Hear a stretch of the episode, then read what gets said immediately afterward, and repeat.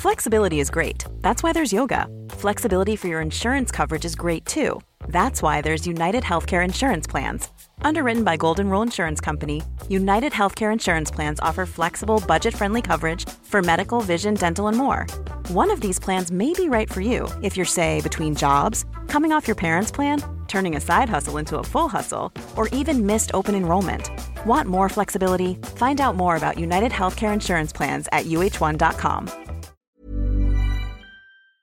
Dr. Alan Stern, director de la misión espacial New Horizons.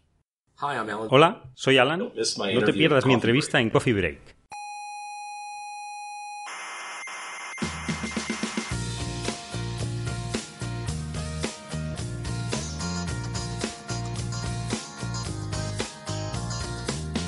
Aquí comienza Coffee Break, la tertulia semanal de la actualidad científica. Solventaréis hoy todas las dudas acerca del universo que se ha formulado la humanidad desde el principio de los tiempos. Ah, Pregunto. no, todas, todas, no. Oh, vaya tertulia.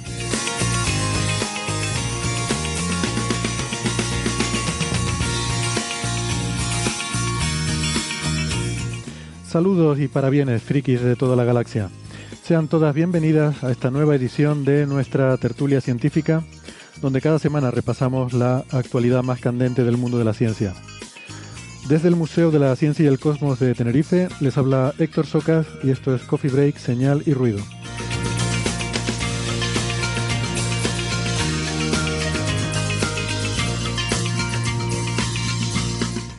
Hoy hablaremos sobre planetas enanos porque nuevas observaciones del asteroide Higia han vuelto a desatar la polémica. Y sobre investigación biomédica porque un equipo australiano ha diseñado un virus que podría ser un arma muy poderosa en la lucha contra el cáncer. Sobre ondas gravitacionales, gravitondas, porque por primera vez se ha detectado una señal desconocida que no ajusta con los modelos teóricos.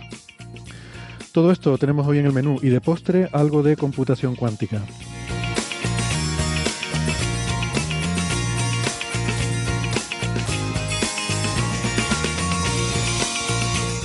Pero antes, permítanme recordarles que además de en la radio, eh, nos pueden escuchar en internet.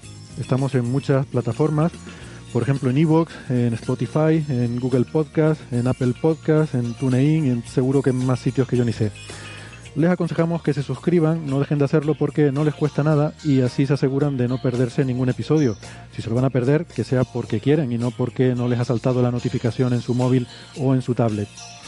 Nuestra web es señalirruido.com, con ñ y todo junto, señalirruido.com, y ahí tienen todos los, audios de todos los 241 episodios que hemos grabado hasta ahora, eh, y tienen también información sobre cómo seguirnos en redes sociales, por ejemplo, que estamos en Facebook, en Twitter y en Instagram.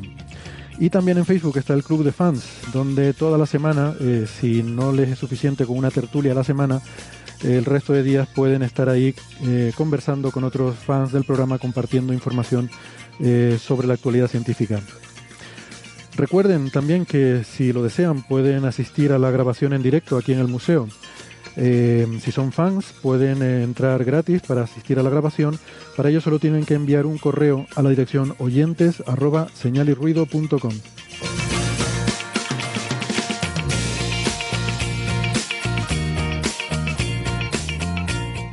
Si son más de la radio de toda la vida y de las ondas hercianas que de esta cosa de los paquetes IP, nos pueden escuchar en varias emisoras. Si viven en Canarias, estamos en Icoden Daute Radio, Radio ECA y Ondas Yaiza. En Madrid, en Onda Pedriza. En Aragón, en Ebro FM. En Málaga, Radio Estepona. Y en Argentina, estamos en la FM 99.9 de Mar del Plata y en Radio Voces de La Rioja. En radios online nos pueden encontrar en cienciaes.com, Onda Bética y en Escocia en la Spanish Rockshot Radio. Tienen todas las frecuencias y los horarios con las que estas emisoras emiten nuestro programa en la página web, que les recuerdo es señalirruido.com.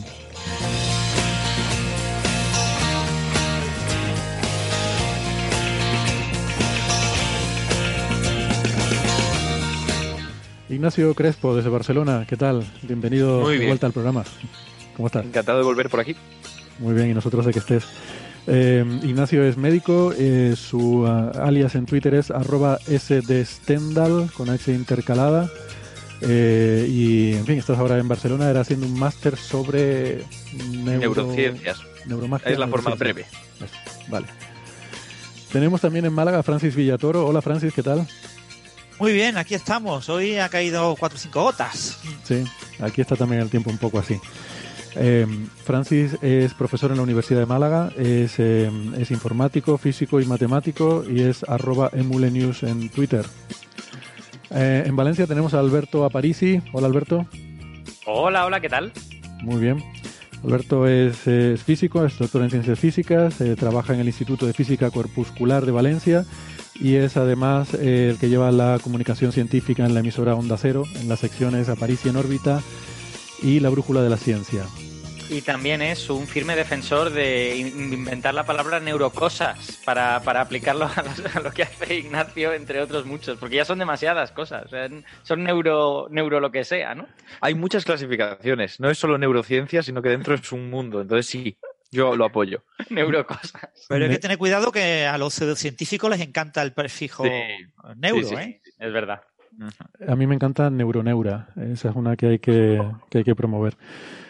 A lo, fíjate, a los pseudocientíficos les encanta el prefijo neuro y el prefijo cuántico, pero todavía no han juntado las dos cosas. Eso todavía no se les ha ocurrido. Eso, ahí veo yo. Ahí veo yo suena, reto. Estoy seguro que puedo encontrar algo en internet. yo estoy convencido de que hay algún colgado que, seguro que ha dicho neurocuántico. De hecho, de hecho, si nos ponemos tontos, Penrose ha hablado de cosas cuánticas y cosas cerebrales como si fueran un todo, ¿eh? con el tema de la conciencia cuántica. Es verdad, pero, pero no ha inventado la palabra. Aquí estamos hablando más bien de gente que inventa palabras. Eh, acabo de ver en Amazon un libro titulado Neurocuántica. Justo estaba buscando neurocuántica, así que fantástico. Y, no es de Penrose. Son conscientes de que nos va a caer una buena rociada en Twitter por esto que están diciendo. Yo solo quiero decir que de Penrose han hablado aquí estos señores, yo no tengo nada que ver, ahí tienen sus Twitters. Eh, Penrose en neurociencia es muy charlatán, en neurociencia.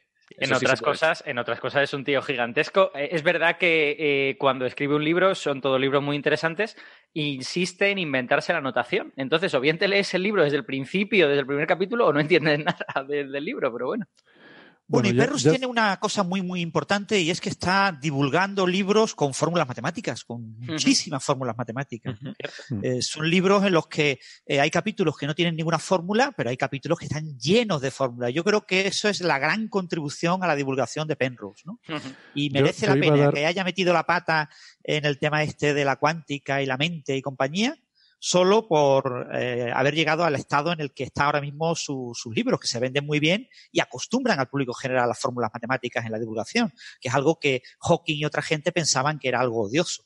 Eso es verdad, pero mm, el problema con todas las implicaciones que tiene que él hable de, neurociencia y cuántica es que le da mucha voz a los que realmente sí que son dañinos, como eh, mm. Deepak Chopra que de hecho se agarra a todo lo que Penrose pueda decir sobre la naturaleza cuántica de la mente. Pero bueno, si nos ponemos estrictos, si no hubieras sacado eso de Penrose, lo habría sacado de otra persona, así que sí, supongo que compensa. Sí, por otro lado, también yo creo que como público, no, no como divulgadores, sino como público, tenemos que acostumbrarnos a filtrar, es decir, a saber que, que, no existen los tótems, ¿no? La gente que siempre tiene la razón, sino que, bueno, tienes que saber que hay cosas en las que ciertas personas, pues, flojean o incluso meten la pata estrepitosamente y como público es sano saberlo, ¿no? Y no tenemos que ser un público en plan de no, esta lista ya me creo todo lo que digan. Bueno, pues no hace falta, ¿no? Pues podemos ser un público un poquito mejor. Bueno, aprovechando que Alberto ha, mencionado varias veces la palabra público, yo quiero eh, terminar con las presentaciones saludando también al público presente hoy en el Museo de la Ciencia. Hola, ¿qué tal? Gracias por venir.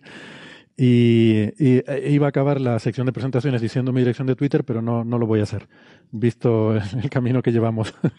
¿Por No, yo lo digo yo, es h, arroba. Vaya, chivato. que, que, Penrose tiene su legión de seguidores, van a estar muy enfadados. Yo toda esta parte del programa la voy a cortar. Em, bueno, eh, en fin, pues, pues, pues nada, vamos entonces con el lío. Em, yo quería empezar, si han terminado ya con los, los palos a Penrose y, la, en fin, y hablar de, de, Chopra. Vamos a ver, que en Coffee Break se está hablando de Chopra, ya la cosa tiene delito.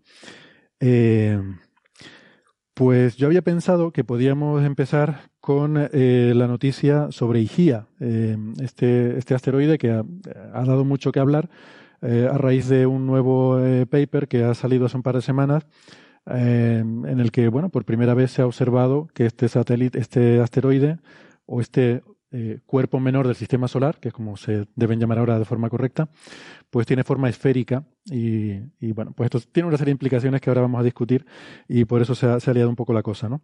Pero antes de entrar en eso, eh, por introducirlo, eh, es un, bueno, es un objeto del cinturón de asteroides, que hay este cinturón de, rocas que hay entre Marte y, Júpiter. Eh, es el cuarto más grande detrás de Ceres, que es el mayor, para poner en contexto, Ceres tiene un radio de unos 500 kilómetros, eh, la Luna tiene 1700 kilómetros. ¿vale? O sea, estamos hablando de objetos bastante más pequeños que la Luna. Ceres es el más grande y es redondo. Se descubrió a principios del siglo XIX. Luego los siguientes son Palas y Vesta, que ya son eh, bastante menores, 270 kilómetros o así. Y luego ya el siguiente sería Higía, que tiene ese nombre, eh, son nombres de procedencia mitológica.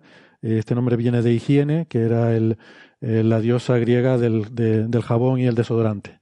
Em, o algo así me pareció entender cuando, cuando me lo explicó eh, Neferchiti, que yo creo que si quieren, pues le, le podemos, podemos ver qué es lo que nos cuenta, porque nos ha enviado un audio, María Rives, eh, que ya saben nuestros oyentes, es profesora en el Centro Superior de Idiomas de la Universidad de Alicante y, es nuestra experta en, temas lingüísticos y mitológicos.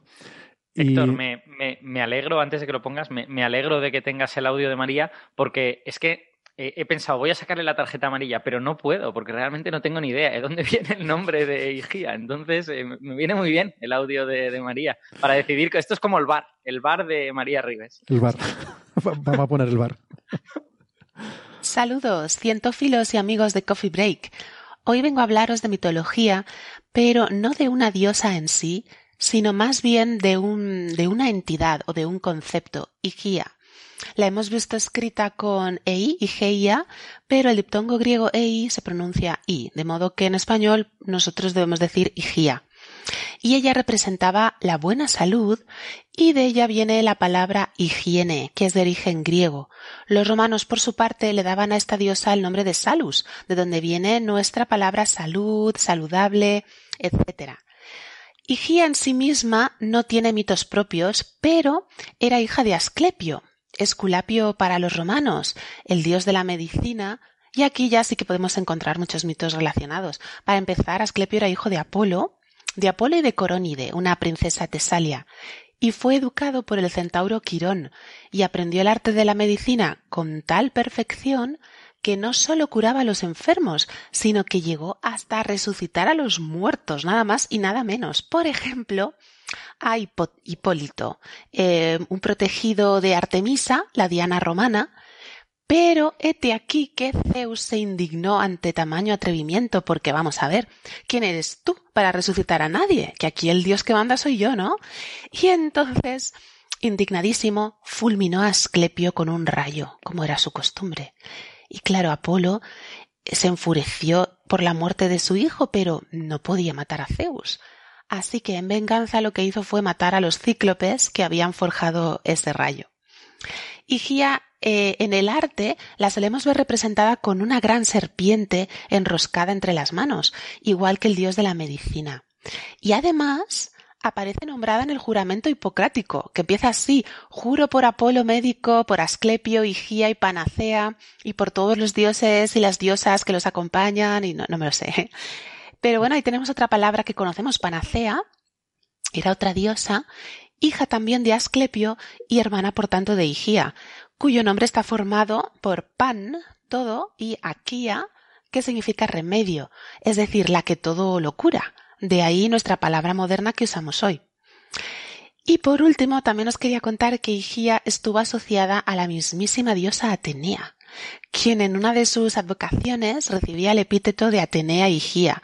En, para los romanos ya sabéis que era Minerva.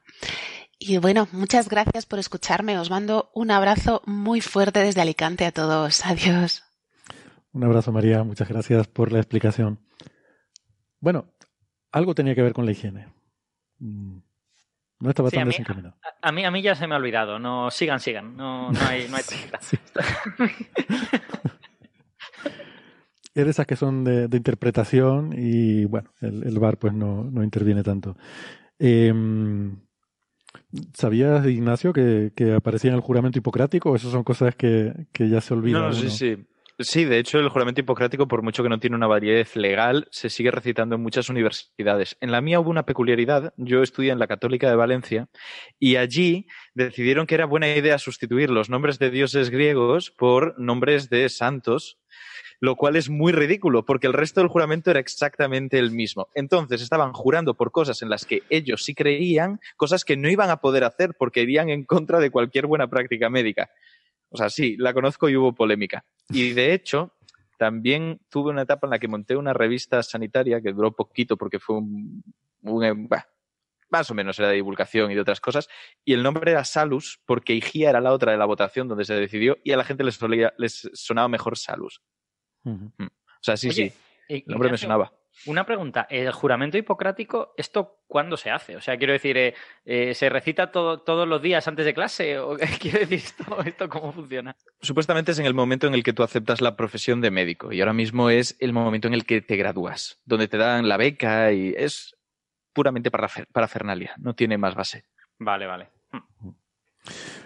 Bueno, pues lo que pasa con Igía es que, como digo, este objeto se conoce desde mediados del siglo XIX, pero no se había, no se sabía su forma. Era un punto de luz como tantos otros. Y ahora resulta que ha salido un paper en Nature Astronomy, o, está a punto de salir, porque lo que he visto es un preprint, em, de, un equipo eh, bastante amplio, un equipo muy internacional. Eh, el primer autor se llama Bernazza, de, de la Universidad de Marsella Em, pero, pero bueno, es un equipo bastante amplio porque son em, han hecho observaciones con el instrumento Sphere, eh, es un instrumento del VLT en el Observatorio Paranal de Chile. Em, y este es un instrumento que permite hacer imagen con una, una precisión eh, muy, muy grande, eh, con una resolución muy grande. Y con este instrumento Sphere han llegado a la conclusión de que este objeto tiene forma de esfera, lo cual es muy apropiado. Eh, es, esferoidal. Aunque no sé si creérmelo, no sé si hay algún sesgo aquí. Habrá que esperar a que un instrumento llamado cubo lo, mida también o algo así, ¿no? Es, un instrumento geométricamente significado. Eh, entonces, bueno, eh, tiene.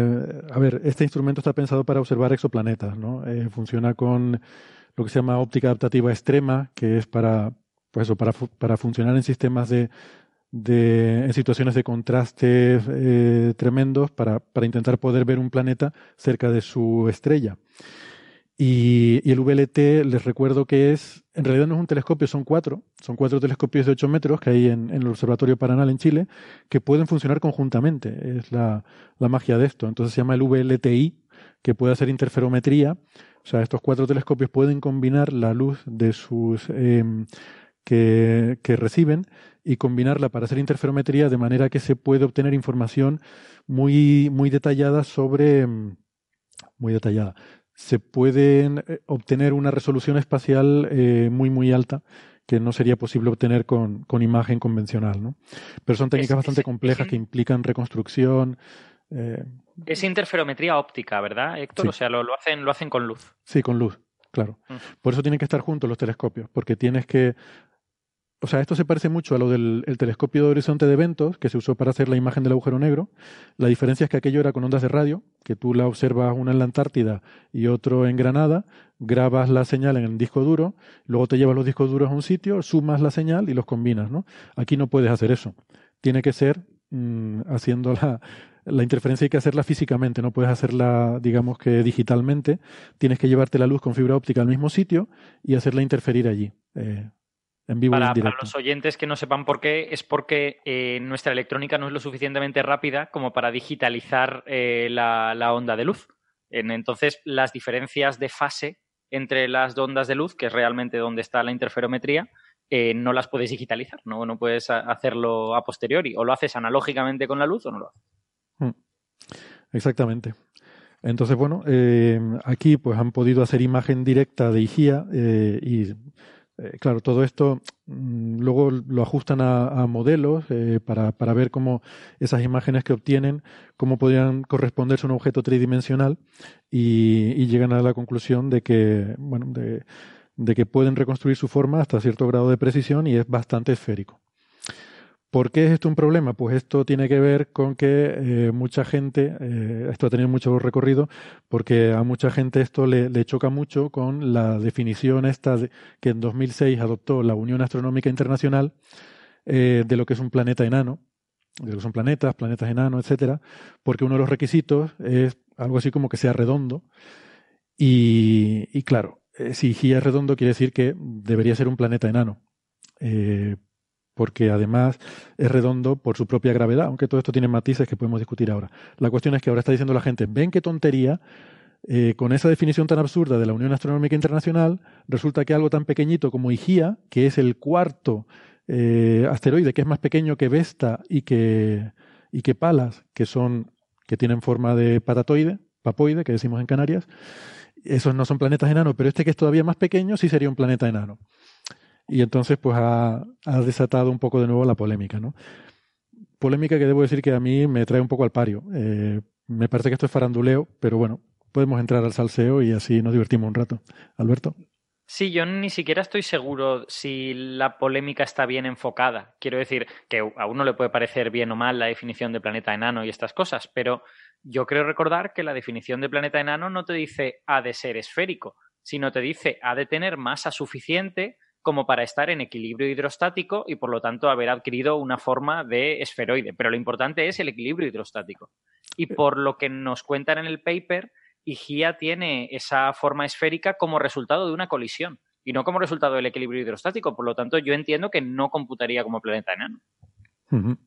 Sí, justamente por eso decía que tenía matices, ¿no? Mira, tengo aquí la, la resolución B5 de la Unión Astronómica Internacional en la que dice un planeta, bueno, primero dice lo que es un planeta y luego dice lo que es un planeta enano. Dice, tiene que estar en órbita alrededor del Sol, tiene que tener suficiente masa para que su propia gravedad supere las fuerzas de cuerpo rígido, de manera que pueda asumir un equilibrio hidrostático, una forma de equilibrio hidrostático, eh, entre paréntesis, eh, aproximadamente esférica. Eh, que no sea un satélite, y que eh, no haya limpiado su órbita eh, de otros objetos. Esa es la definición de planeta enano. Entonces, efectivamente, como tú dices, aquí entra esa distinción. Y yo creo que esa, esa sutileza, yo creo que se le ha escapado a mucha gente. Y para mí esa sutileza es importante. Eh, no se trata que sea redondo o no. O sea, si yo construyo eh, una cosa redonda y la pongo, la sonda Parker, por ejemplo, la sonda Parker está alrededor del Sol, no ha limpiado su órbita. Si lo hubiéramos hecho esférica, no es esférica, tiene una forma un poco extraña, pero si lo hubiéramos hecho esférica, ¿sería un planeta enano? No, no porque no es esférica, porque su gravedad mm, haya eh, sea suficiente para producir ese equilibrio hidrostático, sino simplemente porque lo hemos hecho así, porque tiene unas fuerzas de cuerpo rígido que, que la mantienen esférica, ¿no? Claro, es que la, definición de planeta enano de la Unión Astronómica Internacional es discutible, desde luego, y, seguramente tendrá algunas cosas negativas, pero una cosa buena que tiene es que es una definición con, un fundamento físico. Es decir, no, tú no te renuncias a poner una, una, marca arbitraria, a decir, tiene que ser más grande que 700 kilómetros, por ejemplo, o que 800, o que lo que sea, y lo que haces es poner una marca física. Es decir, la física te va a marcar si, estás en equilibrio hidrostático o no y por lo tanto si eres planeta enano o no. Y a mí eso me gusta, quiero decir, me, parece un punto positivo de la, definición, que luego es discutible en otros aspectos, vamos, pero, pero precisamente hay que prestar atención a eso. Y por otro lado, eso que en mi opinión es un punto fuerte de la definición, eh, la hace difícil de aplicar. Porque, claro, tú lo que observas es la forma del objeto, pero sin acercarte mucho al objeto, conocer bien su composición y conocer sus propiedades físicas, puede ser complicado a veces saber si está en equilibrio hidrostático o si simplemente tiene esa forma por casualidad. Eh, y vamos, que lo mismo que yo creo que es un punto fuerte porque lo relaciona con procesos físicos, es un punto débil porque lo hace difícil de identificar observacionalmente. Sí, de todas formas, eso te va a pasar siempre. Tú, eh, si tus observaciones no son suficientemente buenas, puedes tener una observación que es un punto de luz y no saber qué es eso, ¿no? Mm. Eh, entonces, siempre, bueno, mm, yo creo que no pasa nada porque una definición eh, no te permita mm, asegurar si un determinado objeto cae o no dentro de esa categoría hasta que tengas más información sobre ese objeto. No le veo. A ver, todo esto ha tenido mucha polémica porque esta definición en 2006 dejó fuera a Plutón. ¿Vale? Eh, este es un tema que ya hemos comentado en otras ocasiones y hay mucha gente a la que eso le ha molestado, porque Plutón toda la vida era el noveno planeta del sistema solar y ahora, según esta nueva definición, dejaría de serlo. Eh, eso se adoptó, eh, como digo, en la Asamblea General de la Unión Astronómica Internacional en 2006. Y bueno, luego, a posteriori, se introdujo otra resolución adicional para que se pudiera rescatar a Plutón y se creó una categoría diferente que era la de planeta enano que a mí todas estas cosas, francamente, me dan un poco igual. Eso es como llamamos a las cosas. Entonces, poner etiquetas, clasificar, o sea, discutir por estas cosas para mí es tener ganas de discutir. Pero bueno. Eh, yo Pero creo que... de ganas, de ganas de discutir la humanidad va sobrada, entonces, claro. Ya. Claro, sí, efectivamente. Eh, total, que todo esto me parece que es muy poco científico, es una cuestión muy humana de cómo llamamos a las cosas y sobre todo qué importancia le damos a las cosas en función de cómo los llamamos, que es lo que a mí me molesta. O sea, el problema que ha habido con todo esto es que si a Plutón se le deja de llamar planeta y se le llama planeta enano o se le llama cuerpo menor del sistema solar, pues entonces la gente que estudia Plutón sienten que es un menosprecio hacia ese objeto. Y a mí eso me parece una tontería, porque es como si pensáramos que las personas, eh, yo qué sé, o que, que la Tierra es menos importante que Júpiter, porque es más pequeña. Oiga, pues no, Júpiter es un planeta gigante y es muy grande, pero a mí me parece que la Tierra es más importante porque hay, porque hay vida, aunque solo sea por eso. Y hay gente. Júpiter no tiene eso, que sepamos. Y es mucho más importante eso, ¿no? Entonces, si fueras a hacer una categoría de planetas gigantes y planetas pequeños y la Tierra quedara en torno en, en la categoría de planeta pequeño, pues no me parecería que eso signifique que la Tierra sea menos que Júpiter. Igual que una persona de 200 kilos no me parece que sea más importante que una de 80 kilos. Eh, pero esa lógica que nos parece tan absurda es la que se está aplicando aquí. O sea, ahora resulta que si Plutón no es un planeta es menos importante. No tiene por qué. Puede no ser un planeta y ser muy importante. Hay muchas cosas que no son planetas y son muy interesantes, ¿no? Sí, como tú dices, yo creo que esta es, un, es una discusión que es muy humana, ¿no? Porque eh, así como la ciencia hace un esfuerzo por separar la descripción de la valoración, ¿vale? Y en realidad estas, estas eh, definiciones de planeta y planeta enano deberíamos tomarlas como definiciones puramente descriptivas y no valorativas. En el lenguaje humano, que es una expresión de cómo funciona la mente humana, las valoraciones y las descripciones están mezcladas, siempre van la una con la otra, ¿no? Entonces, tú estás estudiando Plutón y de alguna manera le le otorgas una serie de propiedades emocionales, ¿no? Está más cerca de mí, a mí me cae bien por eso. Eh, y claro, eso es algo de, que no aparece en la descripción del cuerpo llamado Plutón y que desde luego una persona puede sentir lo que quiera hacia, Plutón, está muy bien, pero, pero creo que a veces nos cuesta separar esas dos cosas. Y como, y como en la mente humana no están separadas, asumimos a veces, eh, que a lo mejor de manera correcta, ¿eh? Pero yo creo que hay una cantidad de gente que ha asumido que la Unión Astronómica Internacional estaba haciendo estas clasificaciones mezcladas también. O sea que realmente la Unión Astronómica Internacional quería hacer una valoración de los planetas enanos. Y yo no lo sé, porque no conozco a la gente de la Unión Astronómica Internacional, pero si lo han intentado son un poco tontos, en mi opinión, porque, vamos, más allá de definir algo puramente descriptivo, lo demás, y a mí que me importa que la Unión Astronómica Internacional le caiga bien o mal Plutón. Pero en cualquier caso, esto que dice Alberto de que al final mezclamos emociones con las clasificaciones que deberían de ser muchísimo más eh, asépticas que todo eso, es algo de lo que ya hemos hablado incluso aquí cuando emitieron aquella carta a Nature, creo recordar, sobre el concepto de estadísticamente significativo y estadísticamente no significativo, que aunque fuera a nivel metodológico correcto denominarlo así y tuviera un sentido estadístico, entraba en problemas cuando la gente lo interpretaba, porque se dejaba llevar por lo que significaba esa clasificación tan dicotómica, como si no hubiera un punto intermedio entre ambos, y hubiera cosas más y menos evidentes. Y en este caso, tal vez, y lo digo desde el desconocimiento para que me corrijáis, no sé hasta qué punto el llamarle planeta enano o planeta influye a la hora de que pueda conseguir subvenciones, eh, a la hora de decidir a qué se, subvenciona. no tengo muy claro eso. No debería. Yo, yo creo que sería, no sé, sería muy patán que uno asigne financiación a un determinado proyecto en función de eh, si el objeto al que se refiere el estudio es un planeta o no. O sea, yo mm. creo que debe haber un interés científico por estudiar este tipo de objetos. Hay mucha gente que estudia los objetos, los cuerpos menores del sistema solar. Eh, Javier Licandro, sin ir más lejos, ¿no? Estudia cometas, asteroides y todo este tipo de objetos pequeños eh, porque son interesantes porque dan información sobre la formación del sistema solar. y el origen del sistema solar y de los planetas, ¿no?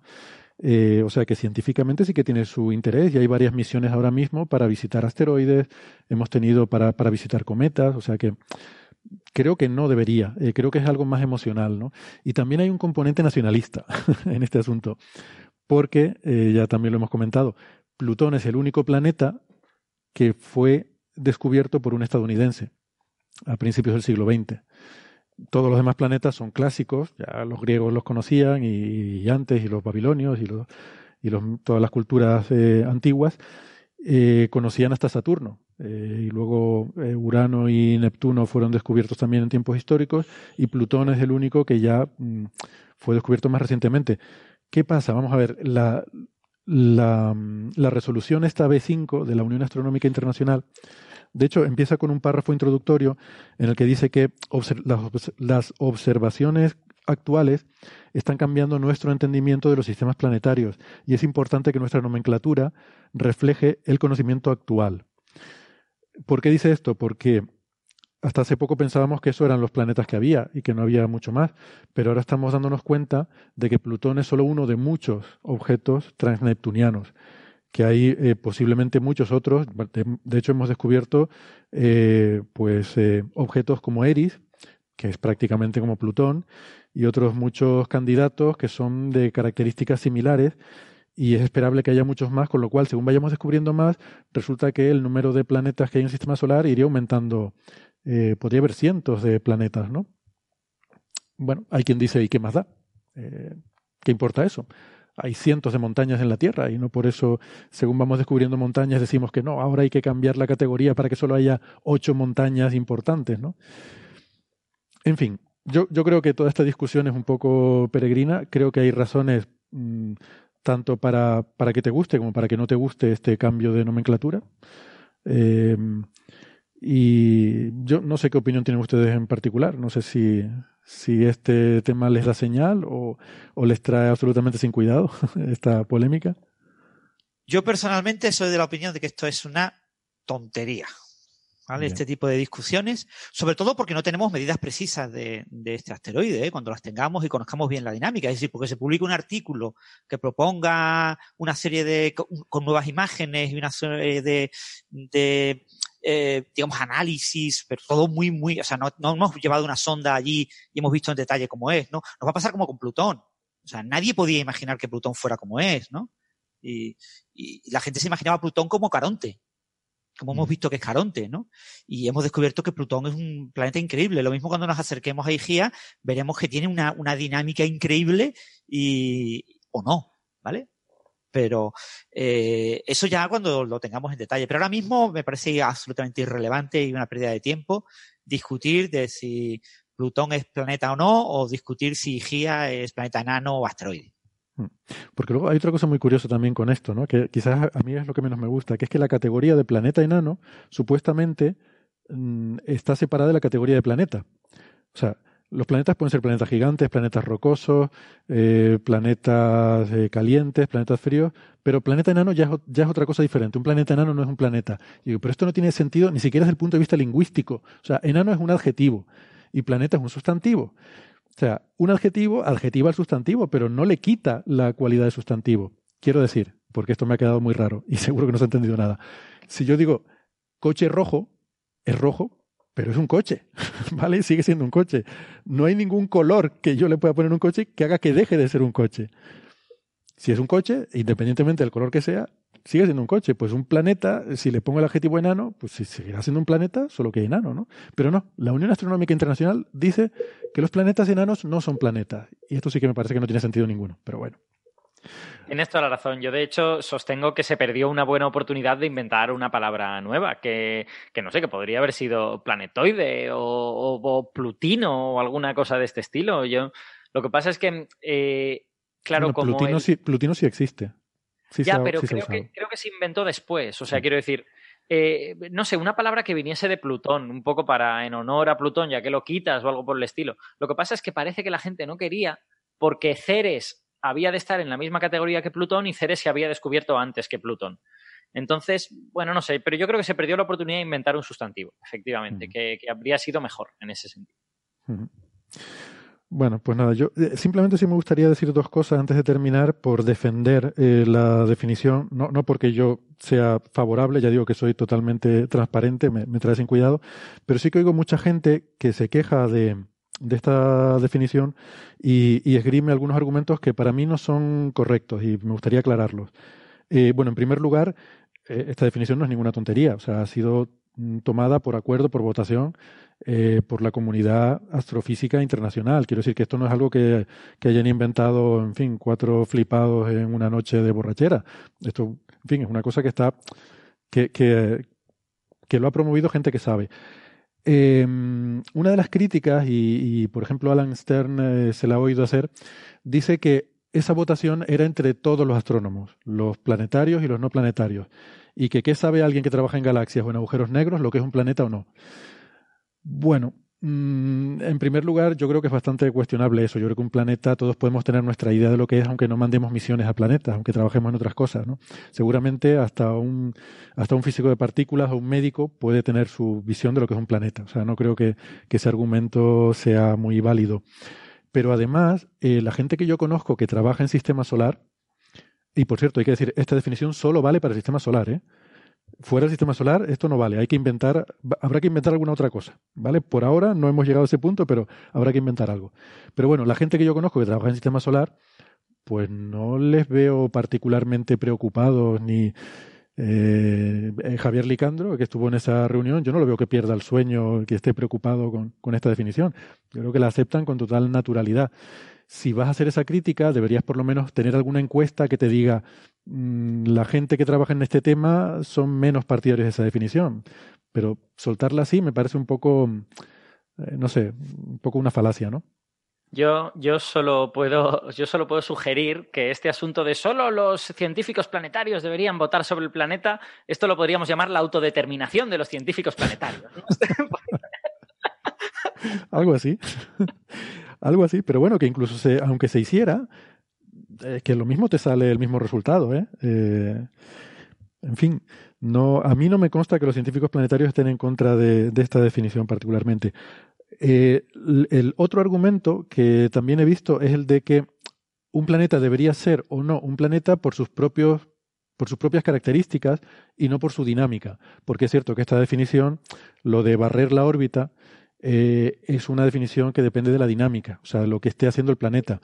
O sea, que un objeto, que sea el mismo objeto, según haya barrido su órbita o no la haya barrido, eh, sería planeta o no sería planeta, ¿no? Y hay gente que critica que no puede ser así, que o es planeta o no es planeta, independientemente de lo que esté haciendo. Y yo creo que eso no es correcto, porque voy a poner dos ejemplos. La Luna es más grande que Plutón y que todas esas cosas. Si la Luna estuviera orbitando el Sol, sería un planeta. Pero la Luna no está orbitando el Sol, está orbitando la Tierra. Por tanto, es un satélite, es una luna. ¿Vale? Eso es un criterio dinámico de toda la vida. Es decir, eh, las lunas galileanas de Júpiter también podrían ser planetas si estuvieran orbitando al Sol, pero no, están orbitando a Júpiter. Entonces, es un criterio dinámico, lo hemos tenido toda la vida y no nos, mm, no nos hemos rasgado las vestiduras pensando, oh, la pobre luna, la estamos discriminando porque, por un criterio dinámico, porque orbita la Tierra, no. Pero es que es más, esta mañana estaba pensando, digo, es que la propia definición de planeta, la palabra planeta viene del, del griego de, de errante. O sea, los, los, griegos distinguieron las estrellas, las cosas, los puntos brillantes del cielo entre los que estaban quietos y los que se movían. Eso es una definición dinámica. Eso es, por, por definición, ¿se mueve o no se mueve? Eso es dinámica. Entonces, los planetas son los que se mueven y las estrellas son las que están quietas. Por tanto, llevamos toda la vida usando criterios dinámicos para separar eh, objetos que de otra forma podrían ser iguales, ¿no? Con lo cual, yo creo que no debería haber ningún problema con que la definición sea eh, tenga en cuenta las características dinámicas. Es más, es que yo diría que el criterio dinámico aporta cosas. O sea, es decir, a mí, a mí me parece un punto interesante saber si ese objeto es un objeto notable en la zona del sistema solar que ocupa o si es un objeto que, bueno, que convive con otros parecidos a él. Eh, que, creo que es lo que intenta eh, dirimir esta definición. A mí, a mí me gusta la, definición, no me gusta el nombre de planeta enano, pero sí me gusta la definición. Hmm. Eh, y creo que te aporta una información que es, que es interesante. No sé si es relevante, pero, pero como mínimo interesante sí que es. Y luego el tercer, eh, la tercera crítica que se suele esgrimir es lo de que sea redondo. Porque se dice, bueno, entonces una cosa que es un planeta, si deja de ser redonda, en la Tierra, le construimos una montaña de, yo qué sé, de 3.000 kilómetros de altura, entonces, entonces ya, ya la Tierra no es redonda, deja de ser un planeta. O el caso contrario, construimos, eh, pues eso, un, el Sputnik, que es redondito, lo ponemos alrededor del Sol. Entonces ya sería un planeta porque es redondo. Pero eso, esa crítica está olvidando la sutileza que comentamos antes y que decía Alberto muy bien. La definición no dice que tenga que ser redondo, dice que debe tener suficiente masa como para que su propia gravedad eh, genere un efecto de. genere una estructura de equilibrio hidrostático. Que, que, puede generarla o no generarla, pero que tenga la masa suficiente para que eso pueda ocurrir. Aquí creo que la definición de todas formas mm, no es muy clara. Eh, creo que hay un poco de ambigüedad. Porque yo creo que como quedaría bien, la interpretación FETEN sería decir que tenga suficiente masa para que eso pueda ocurrir. Aunque luego no ocurra, porque, por ejemplo, hemos construido esa montaña de 3.000 kilómetros de altura, ¿vale? Que tenga la masa. Pero tal como está redactada, creo que es ambigua, porque dice, voy a literalmente, tiene suficiente masa para que su propia gravedad supere las fuerzas de cuerpo rígido de forma que asuma eh, una forma de estructura, una forma de equilibrio hidrostático. Aquí parece como que requiere las dos condiciones, mm, que tenga suficiente masa y que adquiera esa forma. Yo creo que lo de adquirir la forma debería ser opcional. Yo eh, es que creo que hay una cosa muy interesante en que sea un criterio basado en la física, que es que si tú construyes una montaña de 3.000 kilómetros en la Tierra, esa montaña sobrevivirá un tiempo pero será un tiempo limitado, porque efectivamente el hecho de que la Tierra tiene gravedad suficiente para estar en equilibrio hidrostático hará que la montaña se caiga. o sea, la montaña se aplanará con el tiempo, porque es la física la que te está haciendo el trabajo. Vale, eh, será un tiempo geológico. O sea, a lo mejor, no sé, igual tarda miles, millones de años, no sé cuánto, no tengo ni idea de cuánto tiempo tarda eso. Pero, pero tú no podrías hacer una montaña de 5.000 kilómetros en la Tierra y que sobreviva mucho tiempo. Al cabo de un tiempo suficiente, que entiendo que a lo sumo serán unos millones de años, desaparecerá. Bueno, pero podrías plantearte un caso hipotético, que se formara un objeto, por ejemplo, de estos de contacto, eh, binario de contacto, como, eh, por ejemplo, eh, bueno, del que vamos a hablar después, ¿no? De el objeto este que visitó la New Horizons, que, que son dos bolas así juntas. digamos que tienes un planeta y otro planeta y se acercan y chocan despacito, ¿no? Un, un slow collision y quedan así pegados. podrían quedar así y dejaría de ser un planeta. Bueno. Pero si tienen masa suficiente, no terminarían fusionándose. Eh, es que yo creo que el, el este, que ahora se llama como si fueran bolas de arrocoz, eh, no, no se fusionan porque son pequeños. Pero si cogieras mm. dos planetas grandes que estuvieran en contacto, yo entiendo que el rozamiento y tal terminarían haciendo que se fusionara, porque tiene masa suficiente para estar en equilibrio hidrostático. Sí, lo que está claro es que pueden pasar cosas, ¿no? Y de hecho, bueno, esa es la parte que a mí me parece interesante del paper este sobre IGIA, es que eh, IGIA, pues se, supone, eh, a ver, IGIA es parte de una familia, es el miembro principal de una familia de asteroides, esto es habitual, a veces los asteroides eh, pertenecen a familias que tienen propiedades similares. La, la, familia de IGIA son unos 7.000 objetos que tienen propiedades similares y se piensa que provienen de una colisión eh, muy fuerte que despedazó ese objeto hace más de 2.000 millones de años. Eh, y aquí realmente lo interesante de este paper, yo creo, aparte ya del faranduleo, que podemos ya ir pasando página con eso, es que, mm, eh, bueno, llegan a la conclusión de que no hay un cráter de impacto en Igía como se esperaba, un enorme cráter de impacto reflejando esa colisión, sino que probablemente lo que ocurrió, y eso explicaría también la forma esférica, es que se destrozó completamente, eh, tanto el impactador como el objeto matriz fueron totalmente despedazados y luego eh, esos fragmentos eh, volvieron a coalescer, ahora ya sí con forma esférica, porque ya son, son pedacitos pequeños que se recomponen, es casi como si fuera un fluido, y otros fragmentos que no llegaron a coalescer, pues quedaron dispersos por el cinturón de asteroides en forma de estos objetos de la familia de Igía. ¿no? Eh, este quizá es el resultado realmente más interesante de, este artículo y explica también de esta forma por qué, a pesar de tener tan poca masa, porque tiene menos masa que Palas y que Vesta, eh, a pesar de ello tiene forma esférica. Bueno, mm, en fin, ellos aquí proponen que debería ser considerado como candidato a, planeta enano, eh, y es lo que, en fin, desata toda la polémica. Yo no lo tengo tan claro, ¿no? Porque no sé si esa forma esférica es debida a, bueno, lo que decíamos antes, ¿no? Si es por, eh, porque tiene suficiente gravedad como para adoptar un equilibrio hidrostático o... Equilibrio hidrostático no lo hemos dicho, pero básicamente es esa estructura en la cual la, cada capa, el peso de cada capa está compensado por la presión eh, que hay en las capas inferiores. Esto es un Em, eh, tiene una definición muy clara en física, ¿no? Hay una ecuacióncita muy sencilla que es para cualquier, sobre todo en fluidos es más fácil de entender. Eh, cuando tú tienes un fluido es fácil entender que hay una estratificación, eh, fluido o incluso en casos como en estrellas es muy sencillo, tienes un plasma donde la densidad y la presión son, son variables, tienes más presión hacia el interior porque esa presión tiene que sostener las capas externas de, la atmósfera, ¿no? perdón, de las capas externas de la estrella. Y bueno, es una ecuacióncita que nos dice que la, derivada de la presión con respecto a la altura es la gravedad por la densidad. O sea, tiene una expresión eh, física muy sencilla. Y eh, bueno, pues la mayoría de objetos celestes, como planetas, estrellas, etcétera, pues están estructurados en este equilibrio, ¿no? Pero eh, un objeto relativamente pequeño como un asteroide, ahí ya las fuerzas de, al ser una cosa sólida, rígida, esas fuerzas son suficientemente importantes, son suficientemente eh, tienen suficiente capacidad como para soportar el peso de las capas exteriores y no se llega a esa, a esa distribución de equilibrio.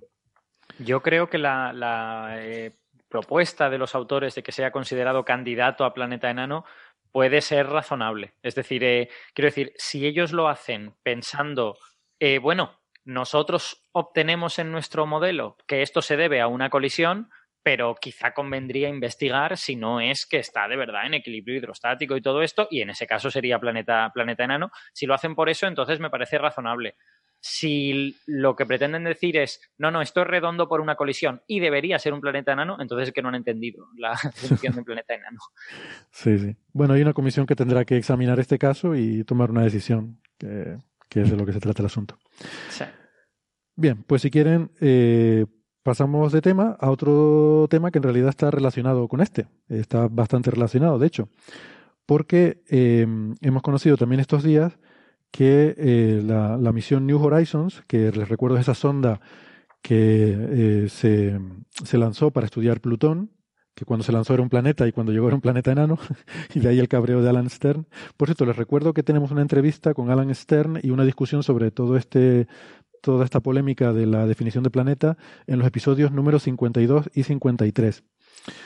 Eh, pues esta misión New Horizons, después de ir a Plutón, como les sobraba todavía combustible, decidieron lanzarlo a estudiar otro objeto, que es el objeto que originariamente se llamaba 2014 MU69, que luego pasó a llamarse Uma Thurman, eh, y que luego por... Eh, no sé por qué, porque ese nombre estaba bastante bien. luego decidieron cambiárselo. No, ¿cómo era? Última Zuli es el, nombre que le pusieron los de, los de la misión, siempre me lío con eso.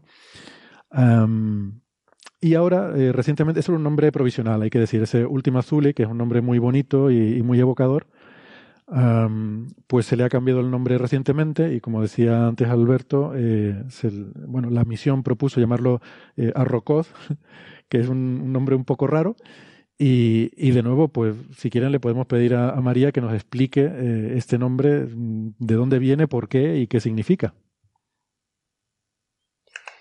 Y me cuelo otra vez aquí en el podcast para hablar de este objeto lejano que antes se llamaba Ultima Thule y ahora se llama otra cosa. Thule, en español lo podemos pronunciar eh, con nuestra T normal porque lo hemos tomado del latín aunque como la palabra es de origen griego, si realmente queremos ser muy puristas, tendríamos que decir Zule, con esa Z medio sibilante que, bueno, a quien le sale realmente bien, después de a los griegos, es a los canarios. Bien, pues la palabra es arrokoz, arrokoz, arrokoz, bueno, no lo sé pronunciar. De hecho, he hecho una pequeñita encuesta entre mis alumnos estadounidenses que luego, luego os contará Héctor y viene de la lengua Powhatan, que es una lengua extinta, que tampoco de pronunciar bien, como, como veis. Y al ser una lengua que ya, que ya está muerta, pues no podemos saber con seguridad cómo se pronunciaba. El nombre ya sabéis que se escribe A-R-R-O-K-O-T-H y la lengua el nombre de la lengua los angloparlantes lo escriben P-O-W-H-A-T-A-N. De modo que a los angloparlantes modernos les, les causa un, un, dilema esa H porque no saben si es Powhatan o Powhatan o... En fin, también hice una, una encuesta sobre esta palabra. Pero en español el glotónimo existe. Es Powhatan. P-O-H-U-A-T a-N y se pronuncia así aguda. Así que lo voy a decir así porque es mucho más fácil.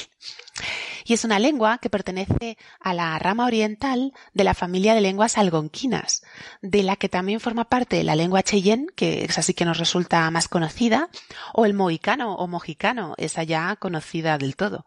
Esta, esta familia de lenguas algonquinas pertenece a su vez al filo llamado álgico. El filo es la, la superfamilia que, que engloba a todas las otras. Bueno, yo no soy experta en lenguas americanas, así que he estado buscando información sobre esta palabra, pero no puedo afirmar con seguridad que signifique lo que se dice que significa, es decir, cielo. Porque esta lengua no desarrolló un sistema de escritura propio, no, no conservamos documentos escritos en ella. Y los textos que tenemos donde figuran palabras en Powhatan no son sino una transcripción fonética en lengua inglesa de unos sonidos que nunca fueron puestos por escrito por sus hablantes originales. Así que he estado leyendo, he leído algunos artículos sobre estas lenguas algonquinas y en especial uno muy interesante en el Journal de Williamsburg en Virginia que es precisamente el territorio en el que se hablaba esta lengua, en Virginia, Baltimore, Maryland, toda esa zona. Y en ese artículo se habla de la cosmogonía powhatana y de su visión del más allá. Y explica que durante los enterramientos esta gente realizaba ofrendas al sol, a la luna y a las estrellas, pero principalmente al aire que mantenía las estrellas en equilibrio en el cielo, que era donde iban los espíritus de los muertos. Los jefes cuando morían, ascendían al cielo mediante un puente similar a, nuestro arco iris, que les, les conducía a un jardín de frutas deliciosas donde se pasaban la eternidad cantando, bailando y sin ninguna preocupación. Y esto nos lo cuenta precisamente, ¿sabéis quién? Pues John Smith, que se casó con Pocahontas, que era la hija del gran jefe Powhatan. Y aparte de esta anécdota, os quería contar también una historia interesante e intrigante a la vez, porque al sur del territorio Powhatan vivían otras tribus algonquinas y entre ellas estaba la tribu Roanoke, pronunciada así a la española, que fue, fue una, es famosa porque fue una colonia inglesa tras la expedición liderada a finales del 16 por Sir Walter Raleigh, que precisamente fue allí donde nació la primera persona inglesa en, en las Américas, que fue una niña llamada precisamente Virginia. Pues bien, hay un pequeño misterio que rodea esa colonia de Roanoke, puesto que un día, sin saber cómo ni por qué, la ciudad amaneció desierta, sin rastro de ninguno de sus habitantes, y la única cosa que quedó fue la sugerente palabra Croatoan, grabada con un cuchillo en un poste de madera. Y bueno, es un, así nos lo cuenta la leyenda pero probablemente se, la gente huyó por las guerras entre tribus, pero bueno, eso ya es otra historia. En fin, muchas gracias por escucharme y os mando un abrazo muy fuerte a todos desde Alicante. Gracias, adiós. Bueno, pues muchas gracias María. Eh, muy inquietante esa historia de la tribu que desapareció. Pero bueno, bueno, yo, tengo, yo tengo que decir que a mí la palabra esta me, me, sonaba a dios primigenio de Lovecraft, porque hay alguno que se llama Azazoth. Eh, entonces esto de Arrokoth me, me, suena un poco, y claro, esto de que desaparezca gente en, una, en un pueblo y tal, esto es también muy Lovecraftiano. es verdad. Chan, chan. Bueno, eh, María hacía mención que no sabemos bien cómo se pronuncia esta palabra porque es una lengua muerta, eh, es una lengua de la que no hay nada escrito y lo único que podemos hacer es ver cómo la gente, los habitantes actuales de esa zona, pues si si ha quedado ahí en esa cultura algo de, eh, alguna información sobre ese tema, ¿no? Entonces ella hizo una encuesta entre sus estudiantes estadounidenses a la que hacía referencia en el audio y aquí nos envía el resultado de cómo sus estudiantes de, de esa zona, bueno, de esa zona, de Estados Unidos, cómo pronuncian ellos esa palabra. A ver si nos puede servir para darnos alguna indicación. Arokoth. Arokoth. Arokoth. Arak Arakoth. Arokoth. Arakoth. pues no sé si nos aclara algo. Yo creo que ni ellos mismos lo tienen muy claro, ¿no? Sí, no parece que ninguno sea algonquino, algonquino del sur a lo mejor, pero no algonquino del norte. Le tenía que haber preguntado a Pocahontas. Seguro que sí lo sabría. Luego les preguntó también por el, la pronunciación de, de Powhatan, eh, esa, eh, pero en inglés, ¿no? Que supone que sería la forma más próxima a cómo se llamaban a sí mismos ese pueblo. Y también es interesante. Powhatan. Powhatan. Powhatan. Powhatan. Powhatan. No sé. Eh, a mí no me, no me aclara mucho las cosas. Yo lo que veo es un, deseo irrefrenable por destruir todas las vocales de la frase. O sea, que cada vez iba siendo más, cortita, ¿no? Y al final era pattern. ¿Sabes lo que necesitamos para interpretar todo esto? Una calibración. Necesitamos alguna especie de piedra de roseta. y María fue tan inteligente como para pedir una. Mira, aquí les pide que digan cada uno su lugar de procedencia y lo dicen en español y en inglés. Y a ver si eh, de esa forma podemos aprender un poco a convertir eh, una cosa en otra. Isla Largo, Nueva York, Long Island, New York. Uh, Owatonna, Minnesota, Owatonna, Minnesota. Uh, Lancaster, Pennsylvania, Lancaster, Pennsylvania. San Pablo, Minnesota, St. Paul, Minnesota. Louisville, Kentucky, Louisville, Kentucky. Uh, San Jose, Michigan, St. Joseph, Michigan. Me encanta, me parece buenísimo. A mí me, ha hecho explotar la cabeza lo de Isla Larga, Nueva York. Y he dicho, ¿qué, está pasando? Isla Larga, Long Island. Claro, Long Island, claro, claro. ¿Y no te gustó la de Kentucky? Louisville, Kentucky, y lo dice Louisville, Kentucky. Sí, no sé, yo creo que en, España yo digo Kentucky, no digo Kentucky, pero Sí, por eso, ¿no? Pero es gracioso ver cómo ellos imaginan que nosotros diríamos las cosas, ¿no? Y las cambian. En fin, bueno, muy interesante todo esto, em, pero hemos llegado al final de la primera parte de nuestro programa. Vamos a hacer un descansito. Aprovechamos para despedirnos de los oyentes que nos escuchan por la radio y les recordamos que eh, nosotros vamos a seguir la conversación. Tenemos más temas interesantes que tratar. Si quieren seguir el resto de la conversación, yo qué sé, si están muy aburridos, lo que sea, pues que pueden escucharnos en la versión en Internet, que es la versión extendida, y si no, pues nos despedimos hasta la semana que viene. Pero si están en Internet, no toquen nada, que ya volvemos. Hasta ahora.